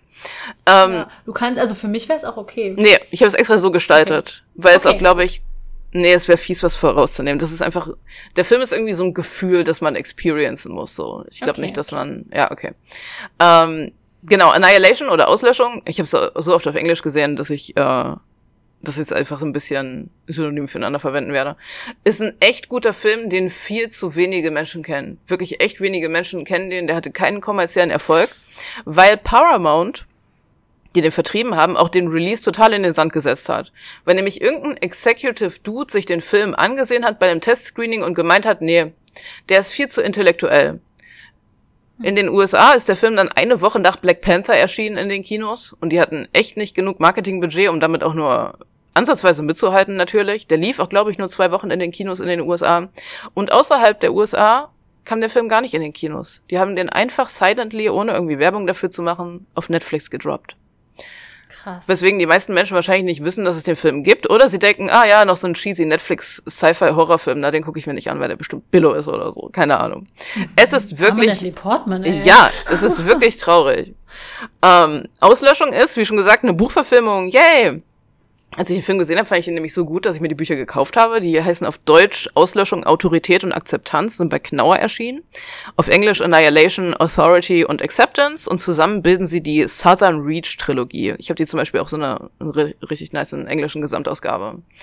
Ähm, die Handlung der Romane ist aber drastisch anders als die vom Film. Wirklich bei den Romanen ist alles anders. Die, die Characters, äh, das Setup generell, die Handlung, auch das Ende ist alles ganz anders. Ähm, ich muss mich jetzt irgendwie für eine Version entscheiden, worüber ich rede. Und ich habe das Gefühl, die Filmversion ist ein bisschen zugänglicher, weil die äh, Bücher sehr ähm, abstrakt geschrieben sind, sage ich mal, in so Tagebucheinträgen und auch so sehr depersonalisiert. Also ich fand die fantastisch, aber ich glaube, es ist nicht für jeden was, deswegen rede ich jetzt vor allem über den Film. Aber wenn man die eine Sache gut fand, lohnt sich es auf jeden Fall auch die andere zu lesen, weil man nochmal eine komplett andere Geschichte bekommt im Grunde. Mhm. Ähm, Auslöschung. Ist vielleicht kein perfekter Film, aber es gibt wirklich viele Dinge, die man daran lieben kann. Ich liebe ja Kunst oft allein irgendwie deswegen, weil es irgendwie anders ist oder mir irgendwie eine neue Perspektive aus irg auf irgendwas gibt. Ähm, oder weil man irgendwas Neues erfährt oder über was Neues nachdenkt. Und das ist hier auf jeden Fall so. Ich habe noch nie davor oder danach einen Film gesehen, der so ist wie dieser. Und Girl, wenn es ja irgendwie ein Cinematic Universe gäbe, Alter, ich würde ich würd Körper reinmachen. Gibt's leider nicht, aber ah, es ist so nice. Ich, ich krieg davon echt nicht genug. So die Cinematografie, die Shots, die Schauspieler, die Visuals, die Effekte, das Worldbuilding, der Soundtrack ist so gut. Vor allem so beim Finale, Alter. Der Soundtrack, der beim Finale läuft, verkörpert für mich so Cosmic Horror. Und generell ist Annihilation, glaube ich, für mich so Cosmic Horror in seiner reinsten Form. Also wirklich dieser Kampf gegen was, was du einfach nicht verstehen kannst. Und selbst wenn du verstehst, was es macht, verstehst du nicht, warum es das macht. Und jeder versucht, das irgendwie zu verstehen. Es entzieht sich einfach jedwem menschlichen Verständnis irgendwie. Das Konzept des Films ist sehr, sehr eng angelehnt an der Kurzgeschichte von H.P. Lovecraft und eigentlich würde ich jetzt sagen, welche, aber ich will nicht zu viel vorausnehmen, deswegen sage ich das jetzt nicht, aber ich sage, dass es sehr eng an der H.P. Lovecraft-Geschichte angelehnt ist. Aber tatsächlich, bei mir war es mit Annihilation so wie bei dir mit dem Reputation-Album von Tyler. Taylor. Ich fand den Film richtig blöd, als ich ihn das erste Mal gesehen Oh. habe. Und ich glaube tatsächlich auch, dass es der Grund ist, warum der teilweise so ein bisschen Mixed Reviews hat, obwohl der eigentlich ein Meisterwerk ist. Äh, ich habe den Film nämlich zuerst falsch gesehen. Kann man Filme falsch sehen? Ja, kann man. Gerade auch Ähm, meine Frage in meinem Kopf. Erstens äh, habe ich den Trailer mir angesehen, was der größte Fehl Fehler generell war. Niemand darf den Trailer von diesem Film angucken, wirklich. Ähm, Im Trailer sieht er nämlich aus wie so ein Cypher-Action-Horrorfilm, was er einfach nicht ist. Er ist eher so ein High-Concept-Cosmic-Horror-Film eben. Und der Trailer lässt einen irgendwie mit ganz falschen Erwartungen daran gehen. Ähm, was ja irgendwie voll oft so ist, wenn irgendwie wenn Studios so versuchen, bei so High-Concept-Filmen irgendwie die massentauglich zu verwerten, dann nehmen sie irgendwie die zwei Action-Szenen, die irgendwie da sind in dem Film und schlachten die auf den ganzen Trailer aus und am Ende, wie gesagt, gehst du halt irgendwie mit ganz falschen Erwartungen dran. Und weil eben, ich hatte mit meiner Cousine zusammen geguckt, wir dachten, es wäre halt so ein Sci-Fi-Horrorfilm, der so nebenbei laufen kann, haben wir den nebenbei laufen lassen. Und eben, wir haben schon ein bisschen geguckt, aber nebenbei irgendwie noch so Zeugs gemacht und so. Ähm, was man ja auch manchmal machen kann, so keine Ahnung, bei Saw oder so, das kann schon nebenbei laufen, kannst irgendwie noch was zu trinken holen, wenn die ihre mhm. cheesy Dialoge dafür und so. Ähm, Auslöschung ist keiner dieser Filme. Das ist ein Film, den man einmal, zweimal, dreimal gucken muss. Oder vielleicht sollte, sag ich mal, wenn man den wirklich appreciaten will. Ähm, aber wie gesagt, weil ich den Trailer gesehen hatte und weil ich dachte, das wäre ein easy Film, dachte ich echt am Ende so, was für ein Scheiß. So, ich fand den schön, ich fand den gruselig, aber ich dachte so, hä, Alter, das ist voll dumm. Keine Ahnung. Ich schäme mich bis heute dafür. Tatsächlich. Musst du nicht. Mm. Ja, Nein. doch, ich war, ich war ich war nicht. Ich, ich, nein. ich bin dann nach Hause gefahren, tatsächlich von meiner Cousine aus. Und am nächsten Tag musste ich Grafikdesign machen. Und wenn ich Grafikdesign mache, dann habe ich nebenbei immer irgendwelche Videos laufen oder irgendwas. Und dann habe ich gedacht, ach weißt du, wenn ich jetzt die Grafikdesign mache, ich weiß nicht, was ich heute gucken soll, mache ich einfach nochmal diesen Film an.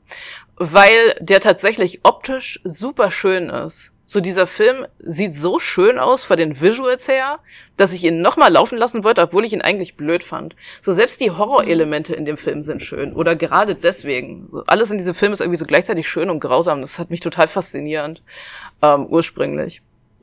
Und dann, während so ein paar Minuten, während ich so nebenbei so Design gemacht habe, habe ich irgendwie so ein bisschen zu dem Film hingeguckt und dann hat's mich irgendwie gehittet. Und ich dachte, mhm. ich glaube, ich habe den einfach nur nicht verstanden. Weil ich auch irgendwie das Ende oder das Finale von dem Film, ohne jetzt zu spoilern, ich fand das voll gruselig und ich fand das voll cool. Aber ich habe es einfach zu null Prozent verstanden, was da vor sich gegangen ist. Mhm. Nicht ein bisschen. Ich weiß auch nicht, ob ich es bis heute verstehe. ähm, also habe ich den Laptop zugeklappt, habe gesagt, oh, pass auf, ich arbeite heute nicht habe den Film nochmal zurückgespult und habe den nochmal geschaut. Und ich war voll mindblown. Ich habe so viele Sachen bemerkt, die ich beim ersten Mal irgendwie gar nicht bemerkt hatte. Äh, ich habe so viele Connections geknüpft zwischen so Dialogen und Sachen, die dann später irgendwie passieren und so weiter. Auch so kleine Hints. Aber ich hatte immer noch nicht das Gefühl, dass ich ihn richtig verstanden habe. Ähm, ich hatte so ein paar Theorien, aber ich war mir echt nicht so sicher, selbst als ich den Film sehr aufmerksam geschaut habe, weil es wirklich kein Film ist, wo du denkst, am Ende so, ah, darum ging's. Es ist kein Film, mhm. der dir sagt, worum es geht. Obwohl die super viel über Sachen reden, die so die Themen des Films sind. Also die sie, die Characters auch einfach outright sagen. Ähm, und dann hat es mir so langsam gedämmert, dass ich dachte, okay, vielleicht bin ich nicht intelligent genug dafür, also bin ich ins Internet gegangen und habe mir stundenlang Theorien durchgelesen von Leuten, die deutlich intelligenter sind. Also ich Leute, die wirklich Aufsätze und Essays darüber geschrieben haben, was sie denken, was dieser Film bedeutet. All ihre Theorien, was, was die Reise bedeutet, was das Ende bedeutet, was das Finale bedeutet. Und jedes einzelne dieser Essays hatte eine komplett andere Interpretation davon, was dieser Film mhm. sagt. Was ich super faszinierend fand. Also habe ich den Film nochmal geguckt.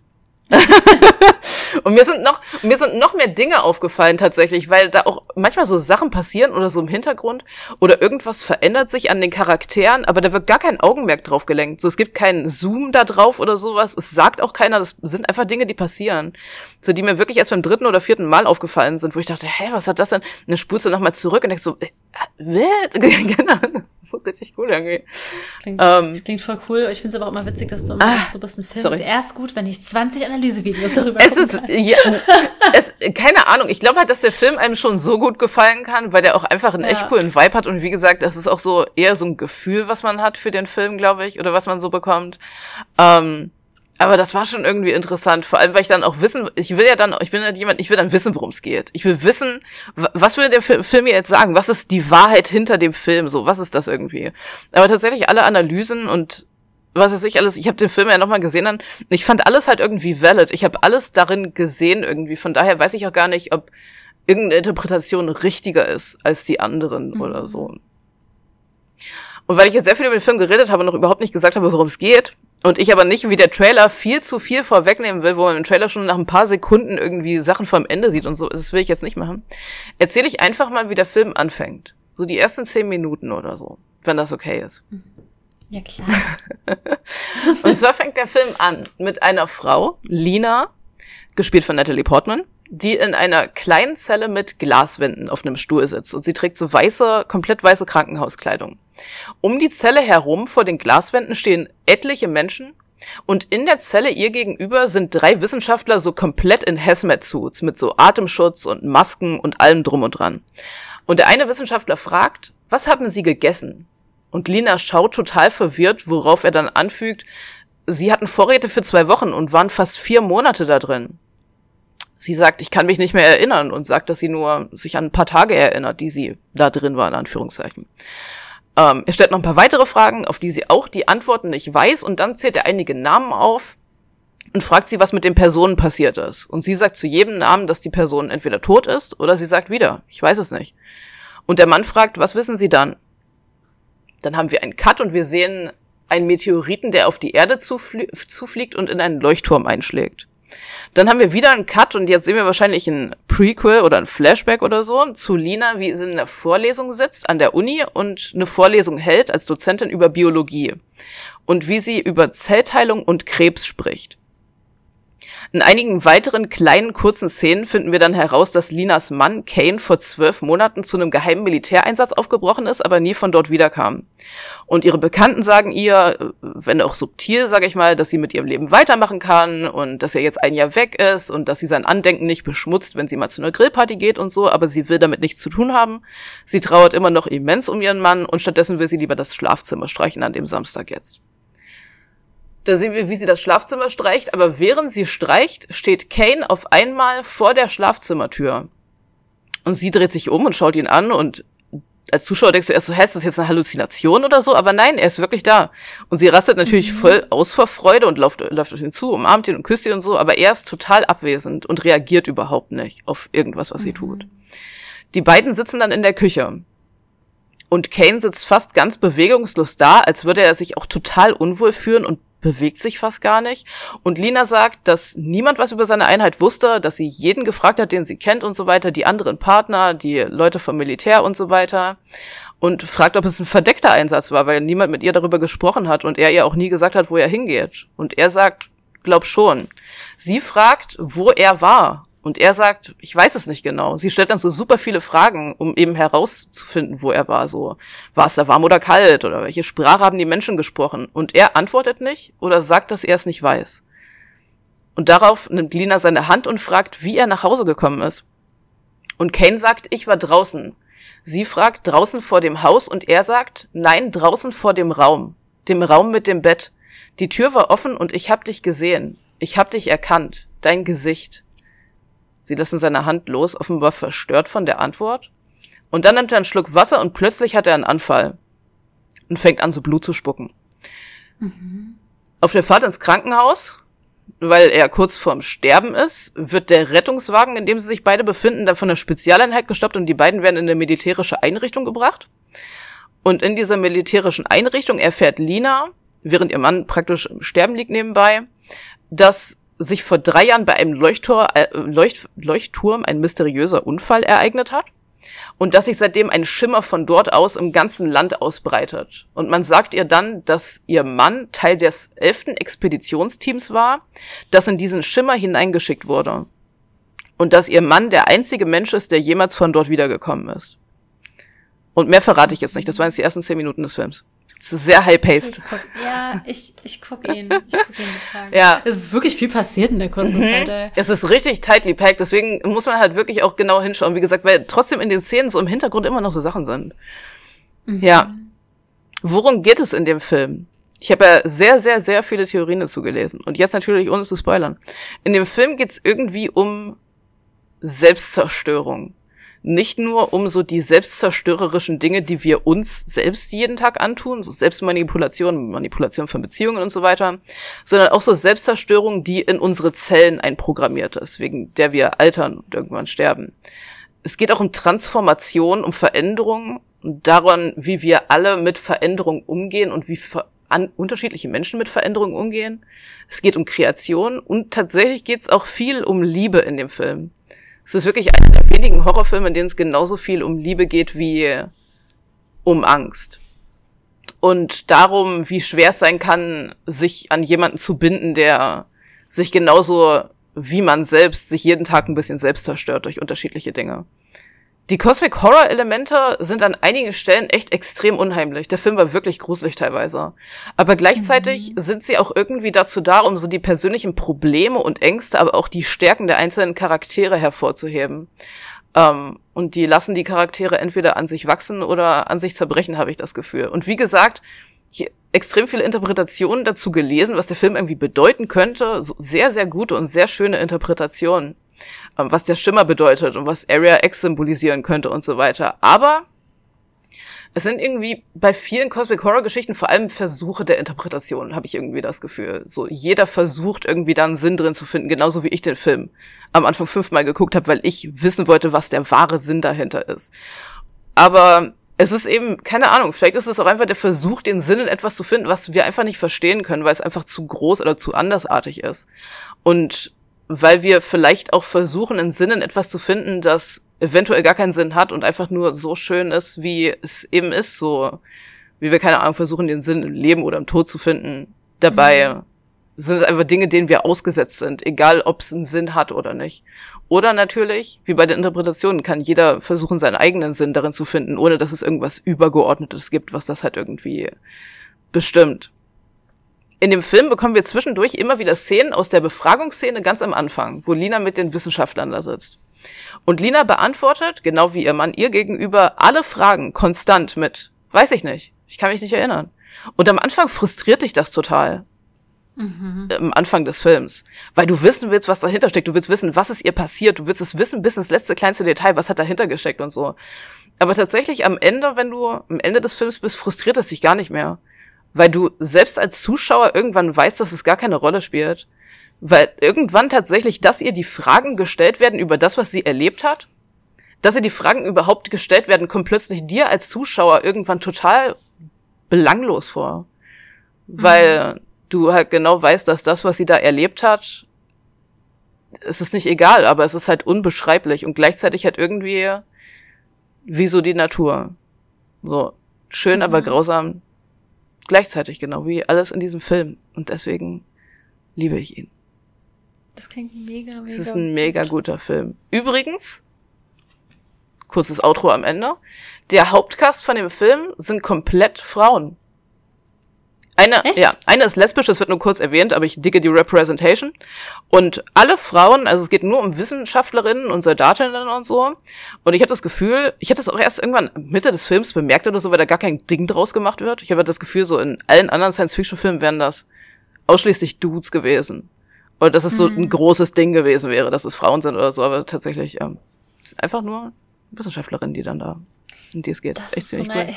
Ich habe ich habe gestern Herr der Ringe geguckt. Mhm. Ich liebe Herr der Ringe. Mhm. Aber mir ist halt wieder aufgefallen, so, es gibt nicht wirklich, also anscheinend gibt es sie, ich kenne sie noch nicht, so Fantasy- oder Sci-Fi-Filme, wo so viele Frauen sind wie in den früheren Filmen mhm. oder generellen Filmen Männer. Mhm. Und ich hätte es immer gerne. Also so Mad Max ist ein relativ positives Beispiel, aber das sind auch, also keine ja. Ahnung.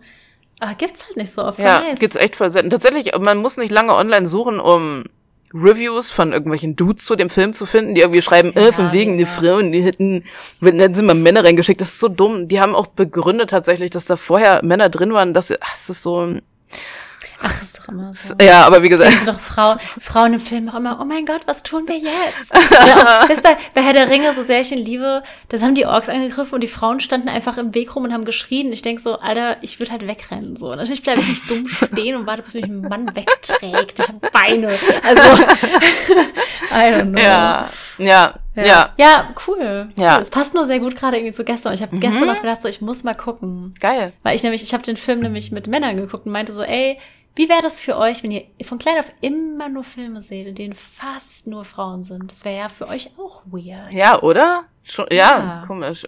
Ja, ich habe das Gefühl, wenn man jünger ist, hinterfragt man das gar nicht so, weil es halt so ist. Und wenn man ja, älter ist, wie gesagt, halt ja. Ja, das habe ich, ja. ich habe das schon sehr appreciated tatsächlich. Ist auch ja, gerade weil spannend. kein Ding draus gemacht mhm. wird. Das ist halt eigentlich noch das Beste. Es wird nicht so dieses. Mhm. Also es wird, glaube ich, einmal kurz erwähnt. Frauenwissenschaftlerin. Nee, also, nein, es wird, glaube ich, einmal kurz erwähnt, dass sie jetzt irgendwie ein Frauenteam reinschicken, weil vorher haben sie immer nur Männer reingeschickt. Und gucken sie halt, aber. Ja. Schon ganz cool. cool. Ja. ja, kommt auf die Watchlist für äh, zwischen den Jahren. Ja, Auslöschung. Werde ich gucken ja, nur kleine Warnung, auch wenn es Cosmic Horror ist, gibt es zwei, drei Stellen, die echt krass sind. Also die echt brutal sind. Mhm. Ja. Und wenn du den Film gesehen hast, würde ich gerne deine Meinung und deine Interpretation dazu wissen. Ruf mich an oder schreib Mein mir bei WhatsApp. Ja, ja. Ich schick dir per Post, nein, per, per Einschreiben Mhm. und äh, gebunden in dreifacher Ausführung plus ein USB-Stick mein Essay. Oh, voll gut. Ja, ja, ja, finde ich gut. Wird nicht passieren. Ja, nee, ja, richtig nice. ja. Ich glaube, das klingt ein bisschen nach meiner Art Horror. Ich meine, Lighthouse hat mir ja auch gefallen. Ich wusste ja nicht, welches Genre oder was für Elemente das hat. Ähm, aber war von den Filmen, die wir geguckt haben, glaube ich, auch mein Liebster. Zusammen mit Midsommar. Midsommar Mhm. hat mir auch extrem gut Mhm. gefallen. Ja, Ja, Lighthouse war schon echt fantastisch, ja. voll. Ja. Ja, Annihilation. Wie Mhm. gesagt, er ist nicht ganz so super künstlerisch wie The Lighthouse. Macht ja nichts. Ähm, aber der ist schon, also der ist schon echt, echt nice. Und wie gesagt, ach, mh, so gut. Der Soundtrack, die Visuals. ach. Und ah ja, jedes Mal sieht man neue Sachen. Ja, Mhm. ja. Also ja, keine Ahnung, wenn der Discord wieder Watchparty machen will, zu irgendwelchen Ja. gruseligen Sachen können sie ja Annihilation Watchparty machen. Oh Gott, dazu wollte ich auch noch was erzählen. Ich habe extra gefragt, ob ich sagen darf. Ähm, ich habe einen Discord für alle, die es nicht äh, kennen. Eine Person kam durch den Podcast in den Discord. Mhm. Ach krass, hi. Ähm, ja, uns, wir, wir haben da so einen kleinen Channel auch zum Podcast und ähm, ist ganz cool, wenn man halt immer auch so die direkte Reaktion sieht. Alle haben Angst vor Maries Themen. Sorry. Leute kaufen sich Stardew Valley, finde ich gut. Und jetzt machen die, finde ich so süß, eine, ähm, ich sag mal, Party, ein, ein Meetup und so an, an einem Sonntag Mhm. und treffen sich mehrere Stunden und dann geht's reihum und jeder darf ähm, einen abgesteckten Zeitbereich über sein Thema reden. Voll Und geil. Es wird über Warhammer gehen und über, über alle möglichen Themen. Richtig und Ich nice. finde das so süß, dass, Ja. dass Leute sich inspiriert fühlen, über so Themen jetzt zu reden, die Ja. man sonst vielleicht sich nicht ja, zu reden traut. Und Ja. Ich merke auch, wie, ich hoffe, ja. Ja, du zuerst, du merkst. Ich merke, wie gut mir das tut. So eigentlich sollte man meinen, das Ja. ist irgendwie anstrengend, so neun Stunden lang sich durch irgendwelche Reddit-Topics, aber es macht so viel Spaß, weil es halt Sachen sind, die mich eh interessieren und die ich eh wissen wollte, wenn ich jetzt irgendwas recherchiere und so. Deswegen ist es einfach Voll. so voll geil. Ist richtig nice. Ja, man nimmt sich halt auch die Zeit, Mhm. weil man machst du das sonst in der in dem Ausmaß. Ich saß wirklich in Prag nachts wach im Bett und habe in meinen Laptop getippt, weil ich so in diesem Wiki versunken Ja. bin und diese ganze Lore und jetzt ein ganz wirklich, ich höre jetzt dieses Album und habe auch einen ganz neuen Zugang zu der Musik. Weil Wow. Mhm. klar habe ich die Texte verstanden, aber ich habe nie diese Lyrical Notes, weil ich habe die CD ja auch gar nicht physisch. Ähm, das hatte ich ja alles gar nicht. Mhm. Das ist schon nice. Richtig cool. Mega nice. Voll schön. Ja, voll gut. Ich hoffe, mein, mein Teil war nicht zu schnell. Ich habe das Gefühl, du, bei dir war ich gerade so in so einer Immersion beim Zuhören so drin. Ich hoffe, meins war nicht zu hektisch. fand, fand ich gar nicht jetzt. Leute. Ich konnte dir gut Okay. folgen. Sehr ja, schön. ja, fand ich gut. Und wir haben gar nicht zwei Stunden geredet heute, wie vorher gedacht. Wir haben eine normale Ja, Podcastlänge fast. Du fasst ja noch ein Thema rein. Hätte ich ja noch ein bisschen länger. Normale- das nächste Mal erzähle ich einfach jede einzelne Szene von dem Film eins zu eins durch. Nee, Gott. Ich glaube, wenn wir mit Spoilertext machen, könntest du das sogar machen und dann können die Leute das hören Ja. nach dem Gucken. also es wird einige Sachen ja. geben. Ich habe dich ja auch, glaube ich, vor der letzten Aufnahme oder so oder nach der letzten Aufnahme gefragt, ob es, weil es gibt Mhm. definitiv Sachen geben, wo ich über das Ende reden werde. Aber das sage ich dann vorher okay. einfach. Aber ich glaube halt Ja. auch die Sachen, wo ich über das Ende reden will, sind Sachen, die so bescheuert sind, dass ich sowieso nicht wollen würde, dass Leute sich das angucken. okay. Nein, aber ich glaube, das ist okay, wenn man, wenn man Spoilertext gibt, können wir, glaube ich, auch über so Sachen Genau. Ich sag's vorher dann auch einfach, ja. Wie gesagt. So, die Sachen, wo ich will, dass Leute sich das wirklich angucken. Und dann, ja, wie gesagt, es gibt auch einige Sachen. reden. Das war ein Hinweis, dass ihr das jetzt alle gucken müsst. Ja, es ist wirklich ein guter Film. Ja. Also, den kann man schon echt nice gucken. Ich war, es war auch richtig nice Podcast-Recherche, weil ich den Film jetzt nochmal gucken konnte, Mensch. Schade, Ja. musstest du nochmal machen. Mm, ja, zum, keine Ahnung, zehnten Mal Ja. oder so. Ja, ich werde ihn wahrscheinlich auch mehrmals gucken müssen. Ich guck mal, ich glaube, ich gucke ihn, ich bin ja bei Weihnachten bei meinen Eltern und die gehen immer sehr, sehr früh ins Bett. Mhm. Das heißt, ich habe viel Zeit alleine Ähm, und dann werde ich den, glaube ich, gucken. Ja, ich würde dir gerne noch ein gutes Video-Essay dazu schicken, aber es gibt keins, was es so auf den Punkt bringt, wie ich das empfinde. Das könnte dein Job sein, Mann. Ein Video-Essay dazu zu machen. Ich Mhm. weiß nicht, ob ich gut genug dafür bin. Klar. Wow, danke. Ich, ich, ich, ich, ja, ich zweifle Okay. nicht dran. Ne? Ja. Auch immer, wenn du sagst, so, die Leute sind intelligenter, so, nee, die haben halt eine andere Ansichtsweise. Das heißt nicht, dass du da nicht auch drauf gekommen Ich glaube, die haben sich halt einfach dann wahrscheinlich intensiver damit beschäftigt, so. Ja, so wie du jetzt. Ja. Halt. Deshalb sind die ja nicht intelligenter, die Ja, haben na ja. einfach nur schon mehr Zeit Hm. reingesteckt. Ich wollte dich vorhin nur nicht unterbrechen, deswegen habe ich dich Oh. ich habe aber genau deinen Gesichtsausdruck gesehen. Ja, ich so, mm. Ja. Ja, nice. Ich werde jetzt auf jeden Fall mal in die Band reinhören. Ja, ich kann dir gerne meine liebsten Songs schicken. Mhm. Ja, gerne. Äh, hau raus bei, Ich habe mir auch WhatsApp. eben Notiz gemacht beim Im Dings, genau. Und ich denke mir noch eine witzige Umfrage aus, weil ich jetzt haben wir dreimal Umfragen gemacht. Jetzt müssen wir eigentlich noch eine machen. Wir müssen das jetzt durchziehen, ja. Ja, Schön. ich guck mal. Du schaffst das. Und dann, ich denke, ich denke auch, mir wird irgendwas einfallen. Mhm. Mhm. Oh Gott, und dann kann ich mir schon wieder ein neues Thema überlegen. Ja, ich bin so gespannt. Und Es darf jetzt halt noch nicht wie, wie THS sein, weil dann errätst du das. ist doch eigentlich egal. Du kannst es ruhig machen. Nein! Ich habe immer noch anderthalb Punkte Rückstand. Ich bin schlecht im Verlieren. Das war eigentlich nur so zum Spaß mit dem. Raten. Nee, Mach für ruhig was. Ich versuche mehr. immer Themen zu finden, die irgendwie anknüpfen an die vorher, aber vielleicht auch nicht. Vielleicht gehe ich das nächste Mal komplett auf the Hab ich Rails. voll nicht gemacht. Ist ja auch okay. Ich mag, dass du der rote Faden bist. Ich versuche einen roten, aber ja, wahrscheinlich irgendwann werde ich auch nicht, ich weiß nicht, wie lange ich über Horror rede. Wahrscheinlich werde ich erstmal 300 Folgen über Horror reden und dann habe ich genug darüber geredet und kann endlich mal über was anderes reden. Ja. Hm. Mein einziger roter Faden ist, es ging um Orte. Taylor Swift, Tennessee. Ja. Orte mit Tennessee. Stimmt. Bundesländer, nicht Tennessee. Ja. Ja. Und Eric Baroni hat auch ein Zuhause an einem Ort, der nicht Tennessee ist. Ja, siehst du. Schon, das ist der rote Faden, ja. Nice, ja. Logisch. Cool. Okay. Gut, gut. Alrighty. Ja, dann. Dann Danke fürs Folgen Zuhören. werden trotzdem immer länger, ey. Mhm. Danke fürs anderthalb Stunden Zuhören. Ja, es war sehr schön. Und bis zum nächsten Mal. Hm. Ja, bis zum nächsten Mal. Wenn wir weitermachen, haben wir so zwei Cent bei Spotify. Nee, wir verdienen ja gar nichts. Okay, bis zum nächsten Mal. Tschüss. Tschüss. Dum, dum, dum, dum, dum, dum, dum, dum, dum. I'm traumatized. Understandable. Have a nice day.